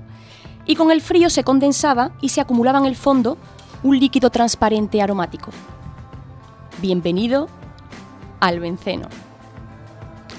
Faraday siguió trabajando y en 1831 estableció la inducción electromagnética. Creó ahora electricidad a través del movimiento, el movimiento de un imán, es decir, la variación de magnetismo creaba corriente eléctrica y abrió el camino a la ciencia aplicada, haciendo posible la dinamo y el generador electromecánico. Estableció relación entre el magnetismo y la electricidad. En 1836 descubrió, o bueno, mm, sí, descubrió la llamada jaula de Faraday, que es una caja metálica que lo que hace es proteger de los campos electromagnéticos y evita eh, que las descargas eléctricas eh, entren dentro, ¿vale? En febrero de 1840 Faraday se dio cuenta que no estaba bien. Le fallaba la memoria, se ponía a escribir cartas y se quedaba que no sabía qué iba a escribir. Eh, las conversaciones a media. Esto le llevó a una depresión. Pero bueno, con ayuda de su esposa no, no terminó ahí su vida. Él seguía ahí, persistencia. Y ahora se centró en relacionar magnetismo y luz, lo que hoy se llama ley de unificación quería observar un cambio de luz debido al campo magnético que genera, genera un imán. Él quería, él cogió un rayo de luz, lo hizo incidir sobre un espejo de tal forma que la luz se polarizaba. Y ese rayo de luz polarizado pasaba por donde se producía eh, el magnetismo y quería ver si se producía algún cambio en la luz. Pero en principio no conseguía ver nada. Así que pensó en hacer pasar ese rayo de luz por diversos materiales por ejemplo, amoníaco, ácido sulfúrico, eh, sulfato de calcio y nada. Y ya desesperado, dijo, yo voy a poner vidrio este que me traje de Alemania. y oye, ¿cuál fue su sorpresa? Que funcionó. Se observó una variación en la luz. Estaba a punto de establecer los campos de fuerza invisibles 200 años antes de que se descubrieran las ondas gravitacionales, Faraday ya hablaba de ellas. Es el llamado efecto de Faraday. Luego sería Maxwell el que mm, lo perfeccionaría y establecería las leyes de Maxwell. A mediados de 1850, las capacidades mentales de Faraday comenzaron a mermar. Aún así, en 1860 dio su, su charla.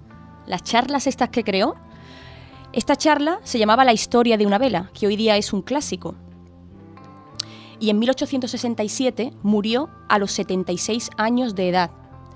Este señor para mí fue un visionario, aunque como él decía, las leyes de la naturaleza son simplemente un lenguaje con el que Dios se comunica con nosotros. Solo hay que descifrarlo.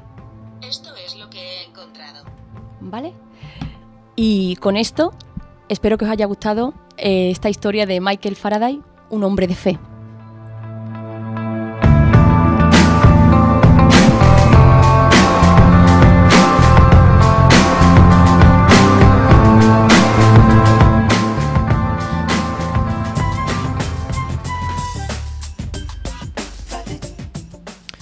Bueno, Luisa, la verdad es que resulta bastante impresionante porque sí es verdad que la, la vida de los científicos o de muchos científicos resulta apasionante, pero lo que es llamado el sueño americano debería de llamarse casi el sueño de Faraday, una persona que nace de una clase extremadamente humilde Sí. en la Inglaterra del 17, que encima nace en una habitación de alquiler que es como, venga, pues aquí mismo, aquí en medio, lo que salga, que encima la mala pronunciación de la R, Sí. que todos sabemos que la lengua inglesa pues es verdad que es un poco complicada, sobre todo para los que somos andaluces. No me quiero ni imaginar cómo puede ser para un inglés el ni siquiera poder pronunciar correctamente la R.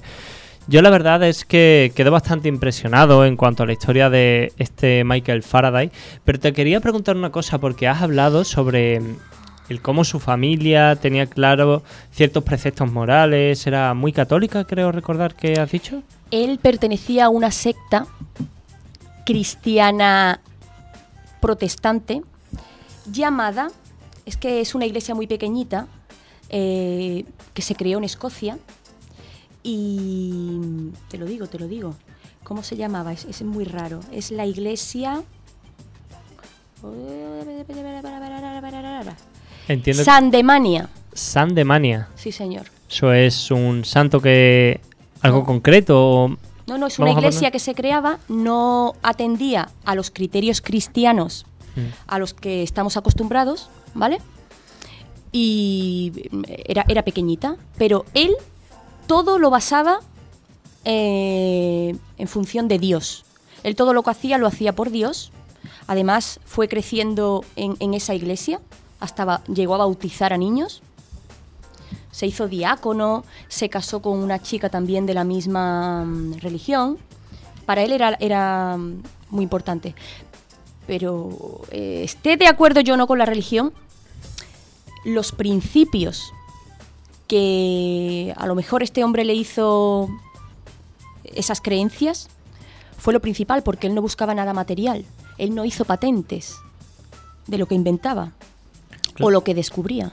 Claro, te lo pregunto porque entiendo que, sobre todo a título personal, ya que tú eres científica, tiene que ser bastante complicado el conciliar ciencia y religión, o por lo menos lo que es ciencia y fe.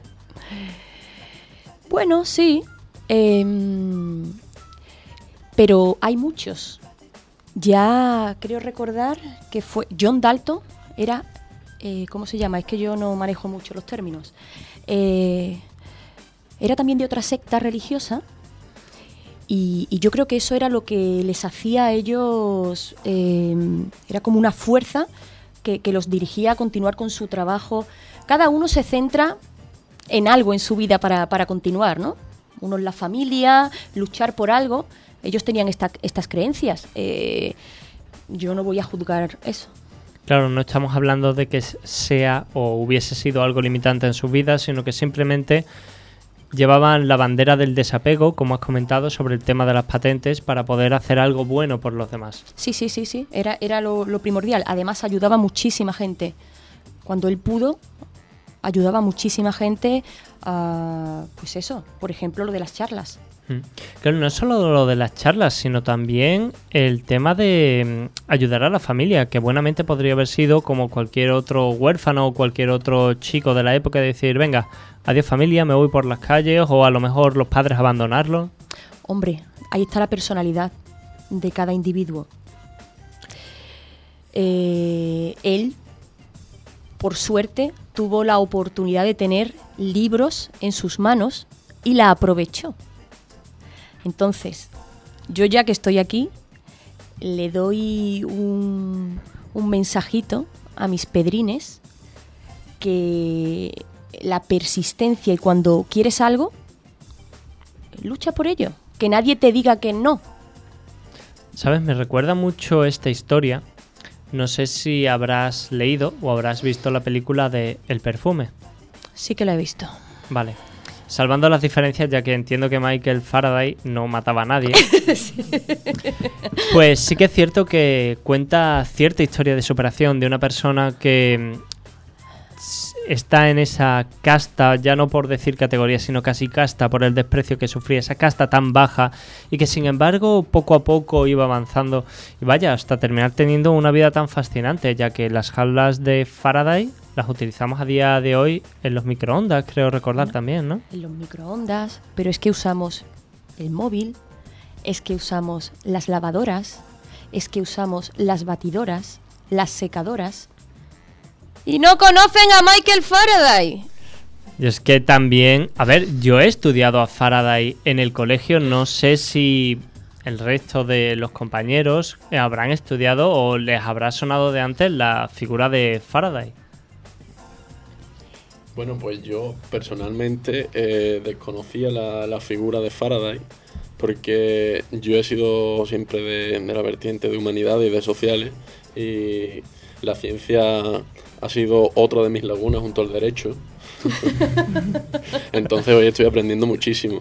Me ha llamado mucho la atención de, de la personalidad de este científico precisamente eso, ¿no? Que teniendo su historia con Davy de ser menospreciado Sí, sí. y, y maltratado por su parte, eh, cuando Faraday llega a una posición de cierto prestigio, ya mm, hace descubrimientos y demás, eso todo lo contrario, él eh, predispuesto a ayudar, a echar a los jóvenes, lo que habéis comentado un poco. Claro, las circunstancias de la vida.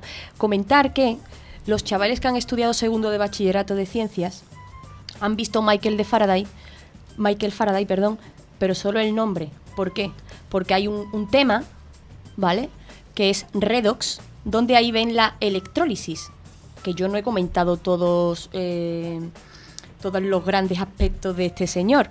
Entonces, las leyes de la electrólisis es lo que le sonarán a, a aquellos que están preparándose la selectividad o, o están estudiando segundo de bachillerato. Las leyes de Faraday para determinar eh, la masa que se deposita, la carga que circula en función de la intensidad y el tiempo. Y eso es lo que ven. Claro, al fin y al cabo es un poco la historia de siempre, de cómo la obra supera al autor. Mm, sí, bueno, sí. Sí, sí, bueno, puede ser. Vale. Yo lo que me gustaría y, y- y lo que creo que estamos haciendo desde aquí es. Porque Marie Curie la conoce casi todo el mundo. Oye, que hago yo una publicación de Marie Curie y todo el mundo lo- la ama y la adora. Entonces, desde aquí hay que sacar a conocer a aquellos científicos que, que tenemos mucho que agradecerle. Mira, también comentarte que yo también desde mi pequeña, ínfima aportación del mundo de las ciencias puras, hice un bachillerato de ciencias puras, aunque aquí no Sí. lo parezca, porque ya mi vida son letras puras, valga la redundancia. Claro, vi una película que hablaba sobre Gauss, que también es una persona que al mundo del cálculo, que al mundo de las matemáticas, pues rindió bastante y aportó muchísimo. Y sin embargo, no sé, no sé si será porque no hice unos estudios más pormenorizados en cuanto a ciencias, pero creo que es bastante desconocido también. Sí, porque realmente yo creo que no se estudia lo que viene siendo la historia. Y creo que es un fallo. Porque cuando tú metes al alumno en una historia, de dónde sale el personaje, hay cosas que ya no se olvidan. Totalmente de acuerdo. Cuando has dicho antes lo de la reducción oxidación, es verdad, los que hemos estudiado bachillerato hemos estudiado a, a Faraday con eso, que por cierto no me caía nada bien ¿eh? en ese momento porque me costaba, me costó su trabajito. Pero cuando tú metes una historia detrás, a mí me ha dejado fascinado lo que de dónde partió Faraday y a dónde llegó y lo que después legó, que es muy importante. Y es verdad que esa vertiente humanista de, de la, ciencia hay que, hay que estudiarla también y tienen que enseñarla en los colegios. Sí, sí. Yo creo recordar que en farmacia había una asignatura que era la historia de la química o algo así. Y se, y se, estu- en- y se estudiaba, era historia. Eso es fascinante, porque tú lo metes en un mundo de historia, ¿sabes? Porque, oye, somos así, somos cotillas, somos así, nos gusta. y nos cae mejor o peor. Y te metes en el papel, yo lo vivo. Yo mm, a veces, lo- sí, yo me pongo a explicar y a veces sé que se me va la perola y me pongo a contarle al alumno que me dice, oye, perdona que no te estoy pagando para esto, pero eh, es que me sale contar pues, del benceno, que culé, hablaré un día de que culé, que tuvo un sueño donde vio que el benceno tenía sus enlaces conjugados formando un círculo en su interior. Fue un sueño. ¿Por tío sacó de ahí cómo establecer la fórmula del benceno? A mí eso ya no se me olvida en la vida. Claro, ves, es precisamente lo que hemos estado comentando, que no ya la historia, no ya el cotilleo, sino la persona, porque al fin y al cabo te resulta mucho más fácil acordarte de la vida de una persona y de los logros que ha cometido antes que estudiarte una serie de frases de un libro que está totalmente impersonalizado, que dices tú, vale, esto, ¿por qué me lo tengo que aprender? ¿Qué utilidad tiene? ¿Qué utilidad real? Porque tú en ese momento no sabes qué utilidad real tiene. No, claro, aquí tenemos nuestro querido amigo Rubén que odiaba a Faraday con todo lo que ha pasado la criatura. Es que- ¿O no? Hombre, ser despreciado, ser despreciado por tu maestro es un sino en la historia. Parece que para triunfar en el mundo alguien te tiene que haber despreciado continuamente. Sí, pero si te das cuenta es que a él le daba igual. Él tenía un objetivo muy claro. Esa es precisamente la actitud proactiva que hace avanzar. Parece una tontería, pero es que es real y yo creo que esa, entre otras muchas anécdotas, es la que deberíamos de tener más en cuenta de cómo, si es verdad que el trabajo inteligente vence al trabajo fuerte o a la, o a la constancia casi, pero que es algo que tenemos que tener en cuenta. O sea, que por mucho que, que te intenten vapulear, por mucho que... La vida es difícil, pero sin embargo aquí tenemos a Faraday, que nació en una habitación de alquiler, que empezó recogiendo periódicos y que terminó siendo, bueno, la figura que conocemos a día de hoy, que es inmortal.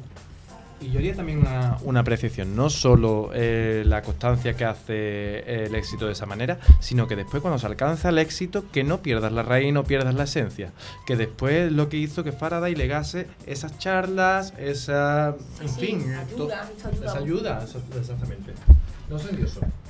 Sí, sí, sí. Bueno, Luisa, la verdad es que hemos de agradecerte semejante tema porque ya hemos visto que aquí Faraday, que en un principio pensábamos, bueno, vale, un científico más viene aquí a contar cosas curiosas y sin embargo hemos podido ver que no solo cosas curiosas, sino que él mismo era una curiosidad con patas y su vida resultaba extraordinariamente interesante. Sí, sí, a mí me encanta.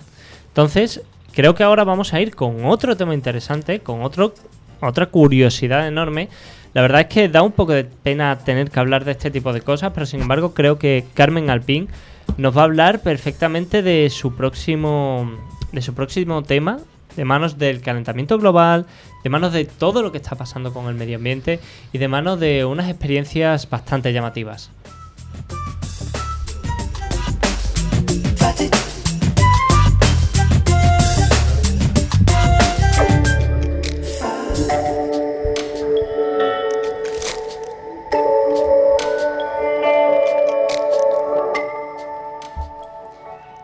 La protesta del 27 de septiembre en 150 países, Greta Thunberg, desde luego el medio ambiente está en la agenda de actualidad. Pero ¿qué es el medio ambiente? ¿Realmente sabemos diferenciar los términos?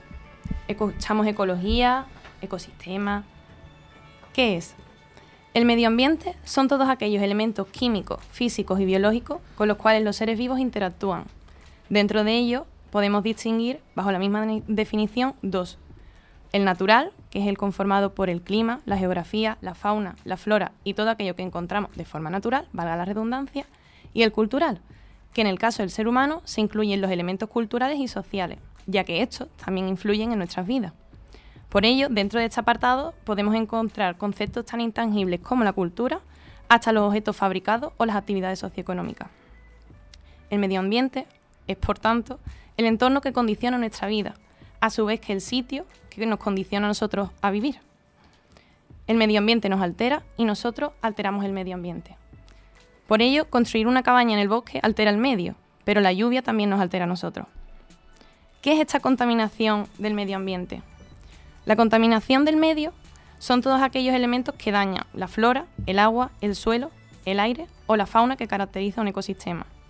Dentro de este siempre va a existir una contaminación natural, fuera de lo que creemos de que solamente podemos contaminar los humanos. Y es que eh, esto viene de mano de los fenómenos naturales. Los volcanes entran en erupción y liberan una gran cantidad de gases y productos que dañan el entorno. Los tsunamis o los maremotos arrastran todo lo que se pone a su paso, tanto en la vegetación eh, como en la fauna marina y de la superficie. La sequía termina también produciendo un deterioro de los suelos fértiles, que no termina solamente afectando a la flora, sino también a la fauna de forma indirecta, como que la muerte de plantas que conforman la dieta básica de algún animal, como directa para poder hidratarse. Sin embargo, a pesar de que existe una contaminación natural, la mayor parte de la contaminación se produce en consecuencia de las actividades humanas, especialmente por el consumo irresponsable de los recursos naturales y la sobreexplotación mundial. ¿Pero qué es esto de la sobreexplotación mundial? Todo esto viene a causa de la sobrepoblación. ¿Y qué es esto de la sobrepoblación? Pues como describe la RAE, viene de la superpoblación, que es el exceso de individuos de una especie o conjunto de especies en un espacio determinado. Por eso la sobrepoblación se trata de un exceso de personas en el mundo.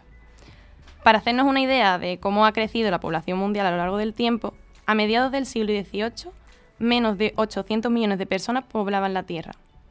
A fecha de hoy, 200 años 50, 250 años después, más o menos, somos siete, más de medio millón y siete de personas y las previsiones apuntan que la estabilidad no llegará hasta 2050.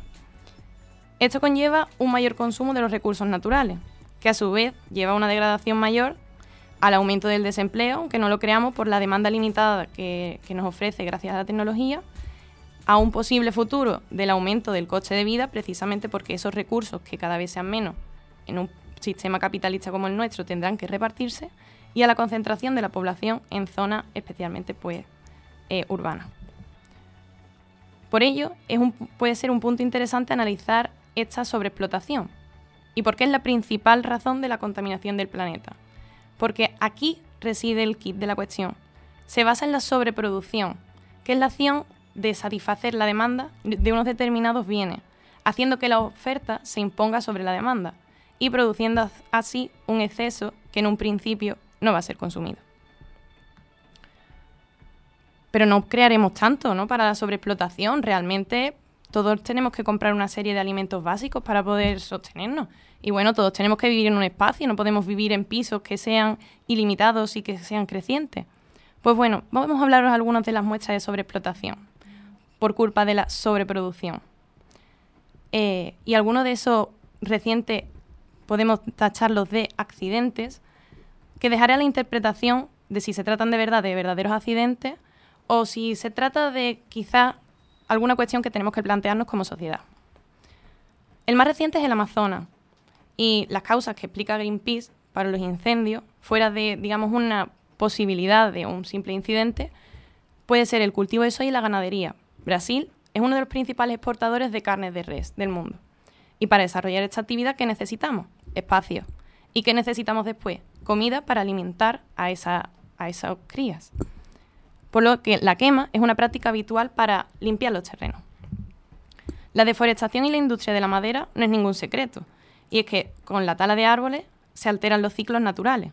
Llueve menos, el suelo está más seco, tenemos unos suelos menos fértiles, tenemos menos plantas con las que alimentar a una fauna que a su vez alimentará a otra fauna. Por lo que la tala ilegal es, es ilegal en Europa, no es una práctica común, pero en cambio en países que están en vías de desarrollo, esto no es ningún secreto. Y esto no solamente se lleva a la fauna por delante, como comentábamos también por ejemplo, sino también a especies protegidas que se ven directa o indirectamente afectadas. ¿Qué, ¿Qué, propone también Greenpeace? Pues precisamente dice que se ve afectado por el debilitamiento de las políticas medioambientales. La expansión de la industria, por las ganas de crecimiento económico, se llevan todo por delante. Pero vamos a pasarnos a España. ¿Recordáis ese incendio del Parque Nacional de Doñana? SEPRONA, el Servicio de Protección de la Naturaleza de la Guardia Civil, remitió en su informe a finales de 2017 que las causas del fuego que arrasó buena parte del entorno natural se debió a una negligencia, posiblemente por un descuido en el manejo o traslado del carbón, de una empresa carbonera que había por esa zona. Muchas fueron las noticias sonadas en torno al tema, precisamente de si se trataba de una negligencia o no. Y aunque mmm, fueron muy sonados precisamente por este tema, la recalificación de los terrenos de la ley de montes que modificó el Partido Popular en, su mandato durante el 2012 y el 2016. Y aunque finalmente se probara que la ley posterior no permitiera esa especulación de los terrenos calcinados, sí creo una duda. ¿Por qué se nos crea precisamente esa duda sobre cómo actuamos con el medio ambiente? La realidad con todo este tema es que convivimos a diario con la contaminación atmosférica, por el tráfico y las emisiones de las industrias, siendo responsable de un número considerable de muertes prematuras, ya que ésta termina dañando los ecosistemas y entonces a todos los seres vivos que habitan sobre ellos.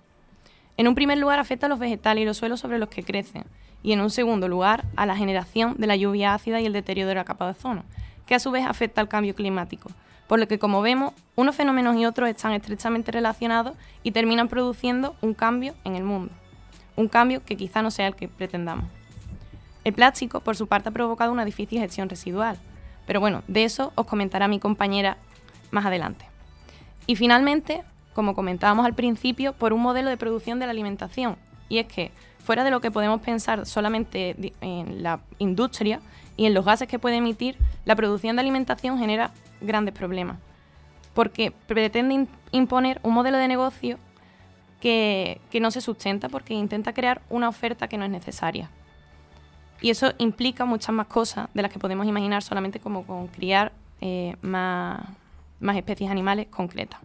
Y en un segundo lugar, que es algo menos conocido, por los plaguicidas tóxicos que suele utilizar la agricultura industrial, que no solamente tienen efectos negativos sobre la salud, sino también sobre la biodiversidad. Al igual que ocurre con la gestión residual. Creemos que solamente se trata de la gestión de los residuos, pero realmente por esa mala gestión eh, lo sufre la vida marina y en consecuencia también los, los humanos a través de la cadena alimentaria. Digamos que todo forma un todo. ¿Dónde comenzaría entonces la preocupación por el medio ambiente que tanto nos suena ahora? Pues en torno a 1950 comenzaría a oírse esa palabra, contaminación, con la que comenzaría el estudio de los efectos negativos de la industrialización, porque realmente se empezaron a provocar eh, riesgos en la salud humana y en el medio ambiente. En los 60, la preocupación de los campos científicos y ese término que comenzaban a hacer pasaría a formar parte de una preocupación colectiva, porque la sociedad civil especialmente de las zonas, de las zonas urbanas, que eran las más industrializadas, empezarían a sufrir los efectos adversos. Problemas de pulmón, problemas respiratorios. ¿Qué es lo que estaba pasando? No sería hasta 1971 cuando nacería Greenpeace, una organización que pretendía concienciar al planeta sobre el daño que se realizaba al medio ambiente. Y un año más tarde se reuniría en Estocolmo las Naciones Unidas, dándose la Asamblea General de la Conferencia de las Naciones Unidas sobre el Medio Ambiente donde se designó el 5 de junio como Día Mundial del Medio Ambiente y se propusieron 196 medidas. Los países parece que comenzaron a tomar conciencia sobre las malas praxis industriales y cómo debían intentar cambiarlas. Desde entonces, muchos hechos han chocado contra estos principios, como podemos ver sobre la isla de basura en 1997, la o la población que día tras día eh, sigue eh, utilizando de una manera inadecuada eh, los contenedores de basura por la desinformación en cuanto al reciclaje o simplemente por el consumo. Aunque gracias al veganismo se está intentando instaurar, pues, digamos, una conducta más responsable precisamente sobre, sobre estas cuestiones. Por ello, la población día tras día, aunque es más consciente del daño que produce a un ecosistema, comienzan a ser visibles y eso es lo que también nos preocupa que se está haciendo visible precisamente porque ya los daños son tan eh, profundos que de cierta manera son irrevisibles. Por ello, eh, los planes socioeconómicos que engloban a la economía mundial siguen adelante sin frenar la explotación ambiental, una de las causas por las que comenzó toda esta protesta y esta huelga. Por ello, los colectivos gubernamentales son los que manifiestan precisamente este descontento ante políticas económicas. Pero, ¿qué podemos hacer nosotros diariamente para cuidar el planeta? pues son cosas que conocemos y que realmente sabemos, pero que muchas veces parece que se nos olvidan y que queremos y no queremos inculcarnos porque ¿qué voy a hacer yo para salvar este mundo? No utilizar una pajita, es que tu pajita cuenta junto con la pajita de otra persona y la pajita de otra persona aunque parezca una chorrada. Y es que debemos de intentar fomentar el uso del transporte público y utilizar en la medida de lo posible energías limpias renovables. Tenemos que intentar consumir productos ecológicos, porque estos se producen respetando el medio ambiente y sobre todo también intentar utilizar, mm, consumir productos locales, porque eso es una forma de no perpetuar esas industrias que ejercen la sobreexplotación, además de intentar consumir en la medida de lo posible más vegetales. Reutilizar y reciclar, reducir el consumo especialmente del agua y sobre todo intentar concienciar a, las personas que tenemos a nuestro, alrededor. porque el crecimiento económico y la protección del medio ambiente parece que con el modelo que tenemos ahora mismo establecido no son compatibles. Son los lados opuestos de la misma moneda si buscamos al menos la prosperidad a largo plazo.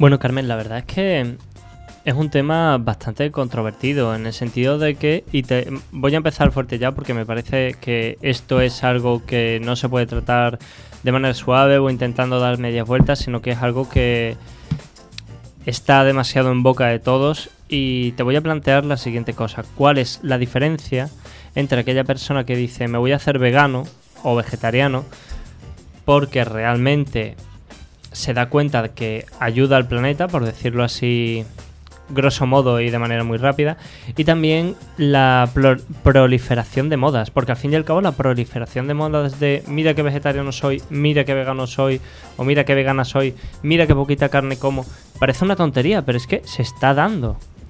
Efectivamente se está dando y es verdad que bueno, al fin y al cabo entra un poco la ética de, de cada persona, ¿no? de cada individuo. Mm, yo personalmente conozco casos en los que se han pasado, digamos, al veganismo o al vegetarismo, precisamente porque tenían esa conciencia sobre el daño a los animales y otra persona que lo han hecho porque es verdad que a raíz, digamos, de toda esta sobreproducción se han quedado concienciados sobre qué mundo me va a quedar a mí mañana si yo sigo consumiendo de esta manera, o por lo menos incentivo ese consumo. Entonces, como una manera de freno. Y sí que es verdad que es una moda, como otras muchas modas ¿no? que nos han rodeado, pero considero que si son modas positivas o que intentan instaurarnos por lo menos unos valores y una ética que nos plantean unas reflexiones de verdad sobre el mundo que vamos a tener mañana, ojalá fueran todas las modas así, no fueran solamente si utilizamos unos zapatos altos o si nos recogemos el pelo lo dejamos suelto, ¿no? Entonces, que se imponga como una moda, por lo menos nos plantea esa idea de forma colectiva y de por qué quizás se estaban instaurando, porque existía esta, esta preocupación precisamente por, por la comida, ¿no? Claro, pero también me hace preguntarte, porque has comentado que en Brasil, por ejemplo, todo el tema de la, deforestación no se lleva a cabo solo por la carne de res, sino que creo que también has comentado por las plantaciones de soya. Exactamente. Y eso también, en mi, en mi docta ignorancia, es un producto bastante consumido por vegetarianos y veganos, ¿no? Efectivamente, la controversia se crea en este punto porque aunque también es un producto muy consumido por vegetarianos y veganos, es una de las cosas con las que se alimentan los animales.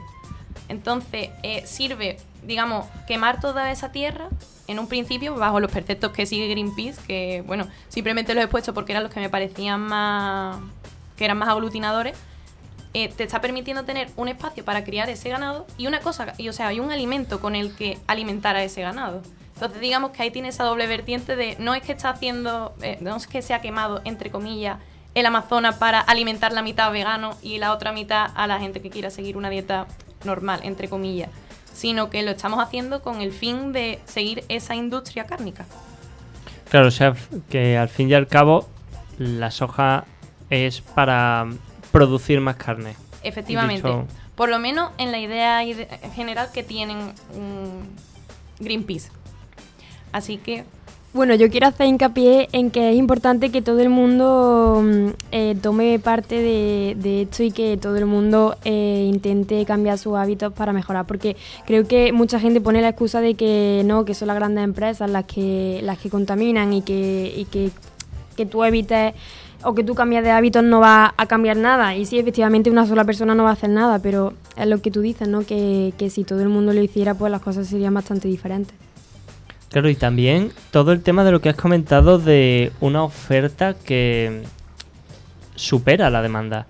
O sea, todo lo que vemos también de supermercados que tiran comida. O sea, pero ya te digo, yo muy ignorante en torno a esto. O sea, hasta tal punto hemos llegado que se fabrica para suplir esa demanda de manera masiva. Bueno, yo creo que quizás a lo mejor no en las basuras, porque es cierto que mm, no es algo que a lo mejor veamos de una forma tan evidente, porque sobre todo cada vez más los supermercados y demás tienen como una especie de conciencia social mayor, en la que, bueno, si no lo dan a ciertos comedores sociales y demás, y no vemos, por así decirlo, esos residuos. Pero simplemente lo podemos mirar muchas veces como en las bajadas de precios cuando vamos al supermercado, en determinados productos cárnicos, que pasan a tener el 50% porque a lo mejor en dos días caducan ¿realmente te hace falta entonces tener a lo mejor eh, 6 kilos de filete si a lo mejor 3 es lo que tú vendes en la semana?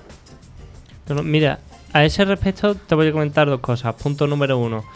El otro día, mm, es verdad, mi madre compró un salmón delicioso en bajada de precio, así que efectivamente funciona. Parece la típica tontería que te cuentan y dices, oye, mira, dato anecdótico, pero parece que la gente a ese respecto se conciencia. Y punto número dos que quería comentarte también con respecto a todo el tema de la oferta que supera la demanda, enlazada directamente con la sobrepoblación humana. O sea, decirte, bueno, más bien decir, por ejemplo, que leí hace bastante tiempo ya un artículo que decía, no recuerdo bien si era en Japón o si era en China, sí sé que era un país asiático, que decía que eran muy comunes las, llamadas habitaciones caja, que eran habitaciones de 11 metros cuadrados. Entonces tú ahí tenías que vivir, tenías que hacer tu vida, valga la redundancia, y las personas lo terminaban viendo como algo normal. Exactamente, la verdad es que, eh, como comentaba, ahora mismo somos muchísimas millones de personas las que estamos en el planeta. No somos conscientes porque realmente muchas veces, como nos manejamos en nuestro ámbito, no nos damos cuenta del gran número que somos.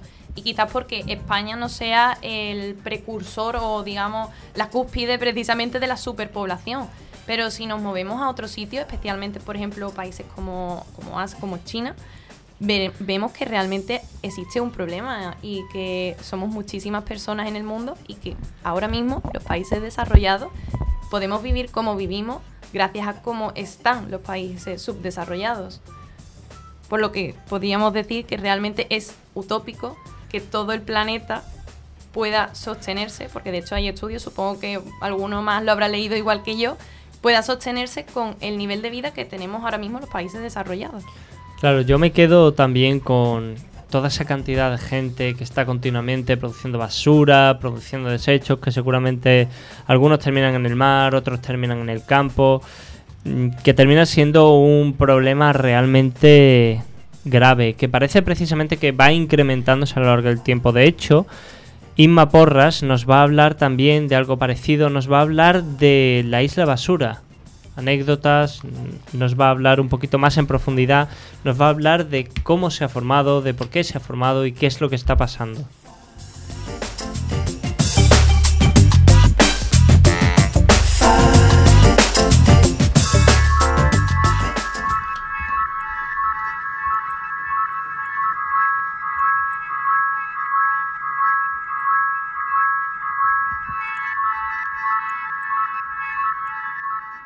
Bueno, pues para quien no esté familiarizado con este término, la isla de basura es una zona del océano que está cubierta de desechos.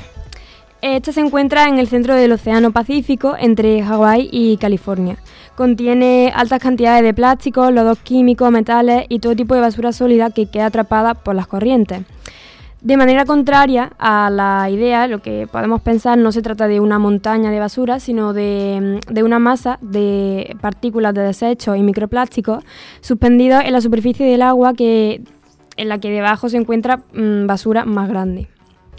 Se descubrió en 1988 cuando la existencia de, una mancha fue descrita tras los resultados obtenidos en un estudio en Alaska entre 1985 y 1988 en los que se medía el plástico flotante del Pacífico Norte. Bueno, está claro que, la formación de, la isla es debida a la gran cantidad de, residuos que las empresas y los consumidores arrojan al mar o a los ríos. Pero ¿por qué la basura está concentrada en una misma área? Vale, pues la respuesta de- a esto eh, se encuentra en los patrones de rotación de las corrientes marinas. El giro subtropical del Pacífico Norte es un área remota que se mueve lentamente, captura el material de desecho de las corrientes marinas y con el tiempo esta basura se mueve hacia el centro del giro, se acumula y se queda ahí atrapada. Las principales fuentes contaminantes son China, Indonesia, Filipinas, Tailandia y Vietnam, que, atención, estos países descargan más residuos plásticos al mar que todos los demás países del mundo juntos.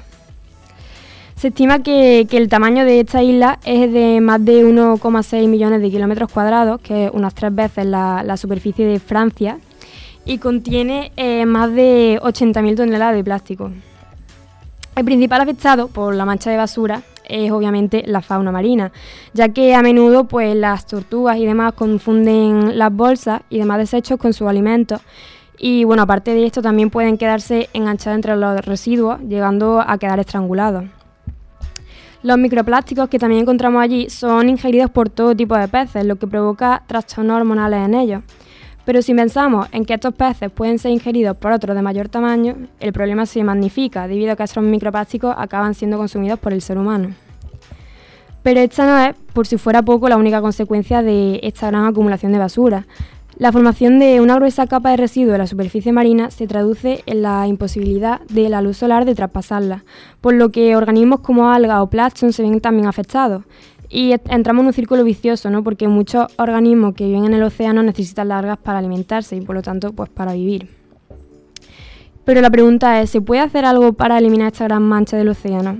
Pues a pequeña escala, lo que hemos comentado un poco antes, ¿no? Las personas pues, pueden reducir el consumo de plástico, pero también es muy importante eh, que quienes utilizan los barcos eliminen responsablemente sus residuos, lo que implica una regulación por parte de las autoridades. El inconveniente es que esta isla se encuentra alejada de la tierra y por ende ningún país se ha, responsabilizado de la basura ahí aislada, ni ayuda económicamente a las organizaciones internacionales que se ocupan de la prevención sobre el aumento del problema. Pero eso no quiere decir que sea imposible. Por ejemplo, una empresa de productos domésticos comenzó a, comercializar un jabón envuelto en plástico reciclado procedente de esta isla.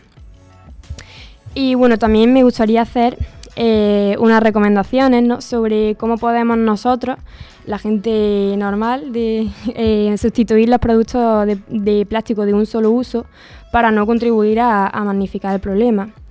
Y bueno, esto hay mucha gente que, ve un poco utópico ¿no? poder vivir sin, sin plástico en estos días, pero hay que decir que hay miles de alternativas para, para poder vivir tu vida sin apenas consumir este material. Eh, cada vez son más las empresas que se suman al movimiento por la reducción del plástico, ya sea por, moda o por lo que sea, al fin y al cabo el fin es bueno, ¿no? Y, lo mejor de todo es que es la, propia gente la que demanda estos cambios. Eh, bueno, de hecho ya hay supermercados que, que las bolsas de plástico de la, de fruta y las verduras eh, las han cambiado por, por mallas de tela reutilizables. Y este tipo de bolsas eh, la venden en muchísimos sitios. Así que, bueno, si vuestro supermercado sigue utilizando las bolsas tradicionales, eh, siempre podéis llevar, comprar una de tela y llevarla al hacer la compra, que además es cómodo, no ocupa espacio y, bueno, también son baratas. Otro producto que podemos sustituir es el cepillo de dientes, por supuesto. Que, bueno, que todo el mundo es lo típico de que tú necesitas uno, pero en el pack pues se vienen tres cepillos que a lo mejor no vas a utilizar dos y ahí se quedan y no sé, los compras innecesariamente sin, sin necesitarlos. Y, pero bueno, para esto hay otra alternativa, que, son los cepillos de dientes de bambú, que, a simple mm, parece que, bueno, que parece que son un poco difíciles de encontrar, pero para nada. Em, si buscáis en internet realmente hay miles de páginas que, bueno, no solo cepillos de dientes, sino tienen miles de, alternativas a, los productos de plástico. De hecho, em, hay, tiendas también conocidas que, también venden estos cepillos de, bambú. Y bueno, y otro de los grandes enemigos es el papel film, que, creo que es algo que fácilmente se usa todos los días y, realmente ni siquiera repara en que está usando plástico.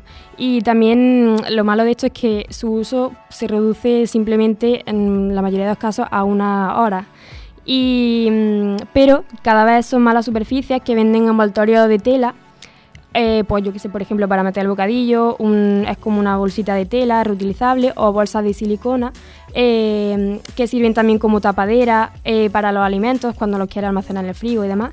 Y bueno, y cumplen la misma función y reutilizable, además no tienes que, gastar dinero en papel film ni nada. luego también los bastoncillos de los oídos es otro de los, de los grandes productos que tienen una vida útil cortísima. Eh, pero es decir que hay supermercados ya como Mercadona, por ejemplo, que el, palito de, plástico lo ha sustituido por, algodón. Así que cuando vayáis a hacer la compra es bueno que, os fijéis en estas cosas. Y bueno, pues como estos ejemplos hay miles, desde gel y champú sólidos que no vienen recubiertos de ningún tipo de plástico, hasta pajitas de bambú o acero inoxidable o estropajos de lufa como sustituto a los sintéticos. Pensad que todos los objetos de plástico de un solo uso tienen su alternativa eco-friendly y encontrarla es tan fácil como realizar una simple búsqueda en Internet, en la que nos aparecerán muchas tiendas especializadas en estos productos y donde encontraréis alternativas que se adapten a cada uno.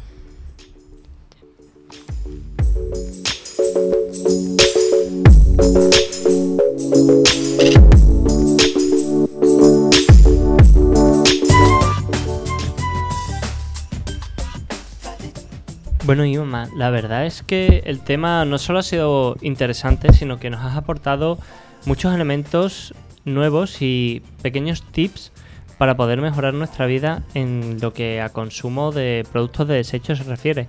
De hecho, también te voy a decir que yo cepillo de bambú es verdad que no utilizo por la sencilla razón de que es que no sé si se utiliza tal cual y luego lo tiras o lo tienes que plantar o tienes que cambiarle algún repuesto o lo que sea. Eh, realmente da, da igual porque es biodegradable y por lo tanto no importa si lo tira o, o sea, quiero decir, mm, no, no pasaría nada. Y es 100% biodegradable, así que O sea no. que eso puedo sencillamente lavarme los dientes. Bueno, No, no, o que- sea, eh, claro, tú tien- tienes la vida de un cepillo normal, o sea, de tres meses, que es lo que teóricamente debería durar un cepillo de dientes, pues el que de luego- bambú es lo mismo. Luego puedo plantarlo perfectamente en el patio de mi casa. No, Claro, no creo yo tampoco, pero No, bueno, bueno, puedes o sea, intentarlo. que se consume de manera natural, pero no es que vaya a salir de ahí una planta Claro, claro. maravillosa. Exacto. Claro, también comentarte también el tema de, de las pajitas de metal, que lo hemos estado hablando y es verdad que, por ejemplo, en Estados Unidos, gran nación importadora de pajitas que utilizan uno para una para respirar siempre, pues eh, creo que es algo que también se está viendo mucho y sobre todo aquí en España.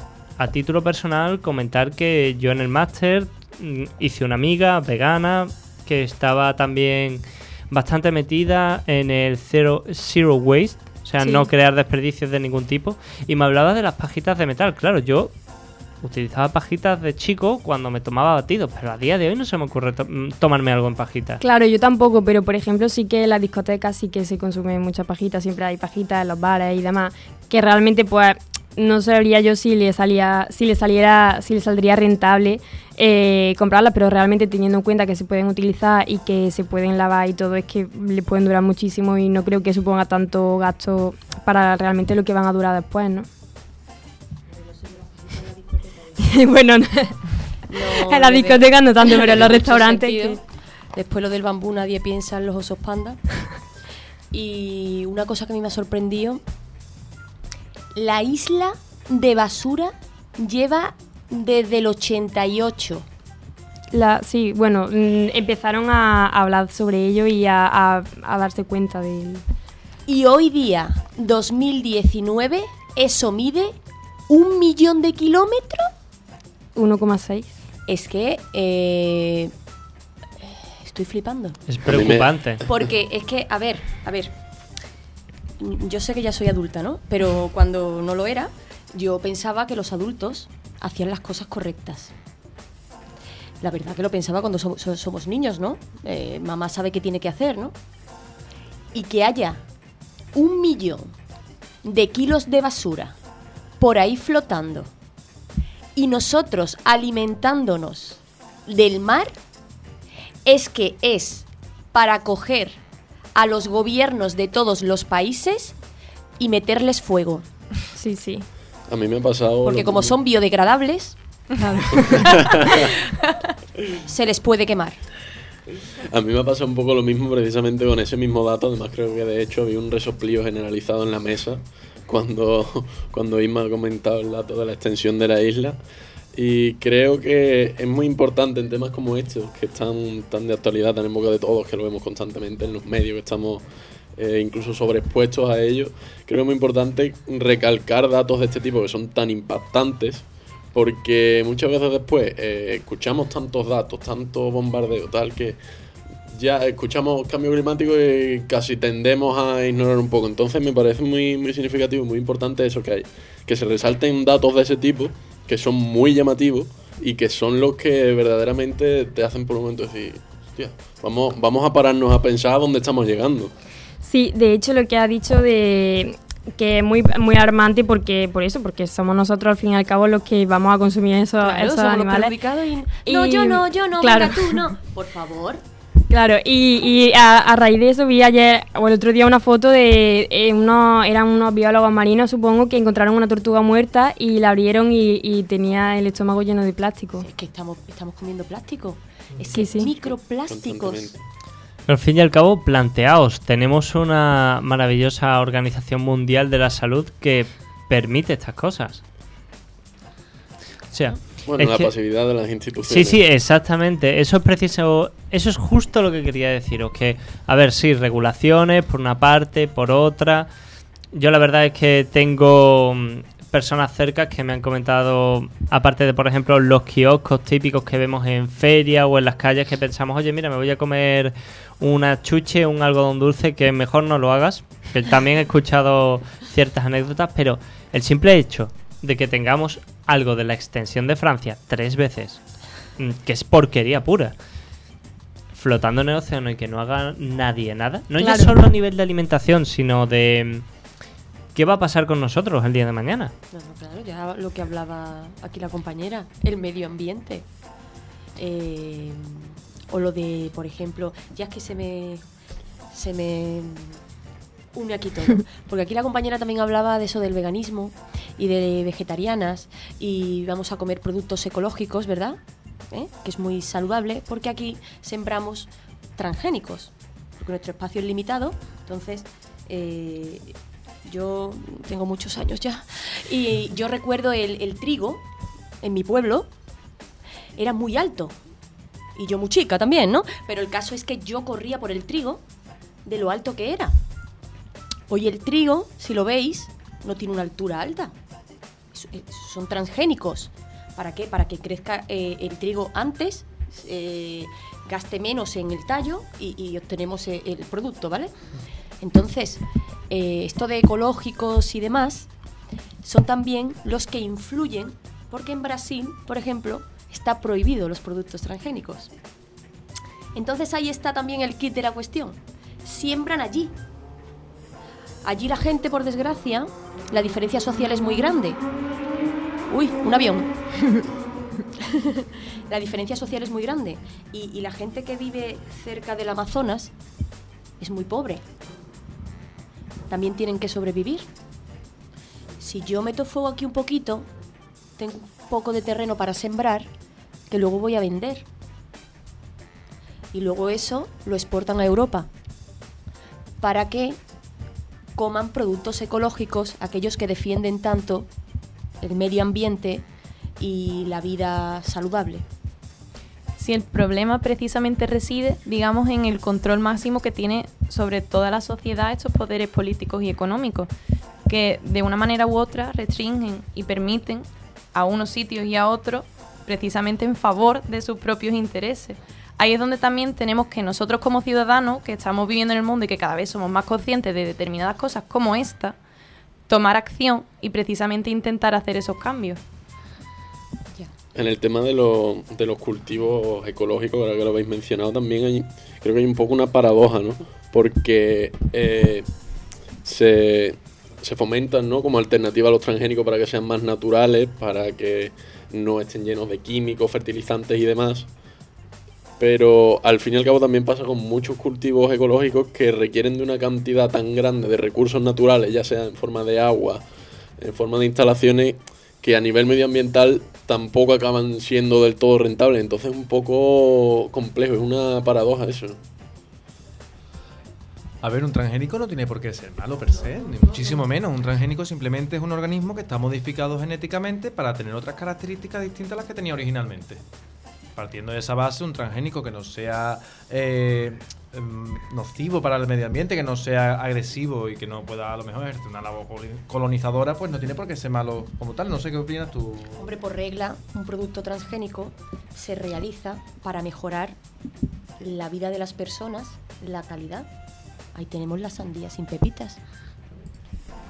Solo un inciso pequeñísimo, que tenemos también un poco de confusión con respecto al término ecológico, y es que ecológico precisamente es simplemente un, digamos, un alimento que se produce y que tiene una relación con el entorno que de cierta manera tiene que es sana. Eso no implica que una semilla no pueda ser transgénica, sino simplemente que debe de estar cultivada bajo unos preceptos que cuiden el medio ambiente.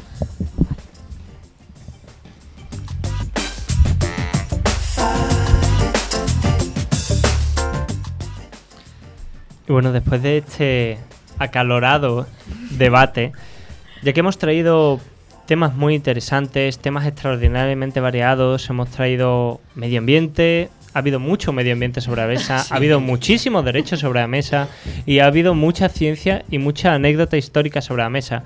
Sin embargo, ha llegado el momento de despedirnos de nuestros oyentes, así que vamos a empezar a decir adiós.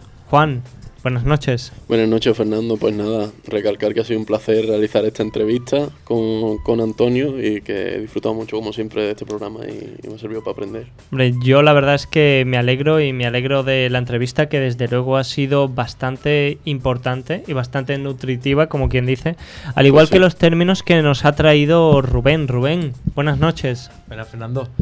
Mira, entre hecho manos de nervios, temblando como un flan y al final no quiero irme de, de aquí. La verdad que muchísimas gracias por la oportunidad, he aprendido Hombre, muchísimo.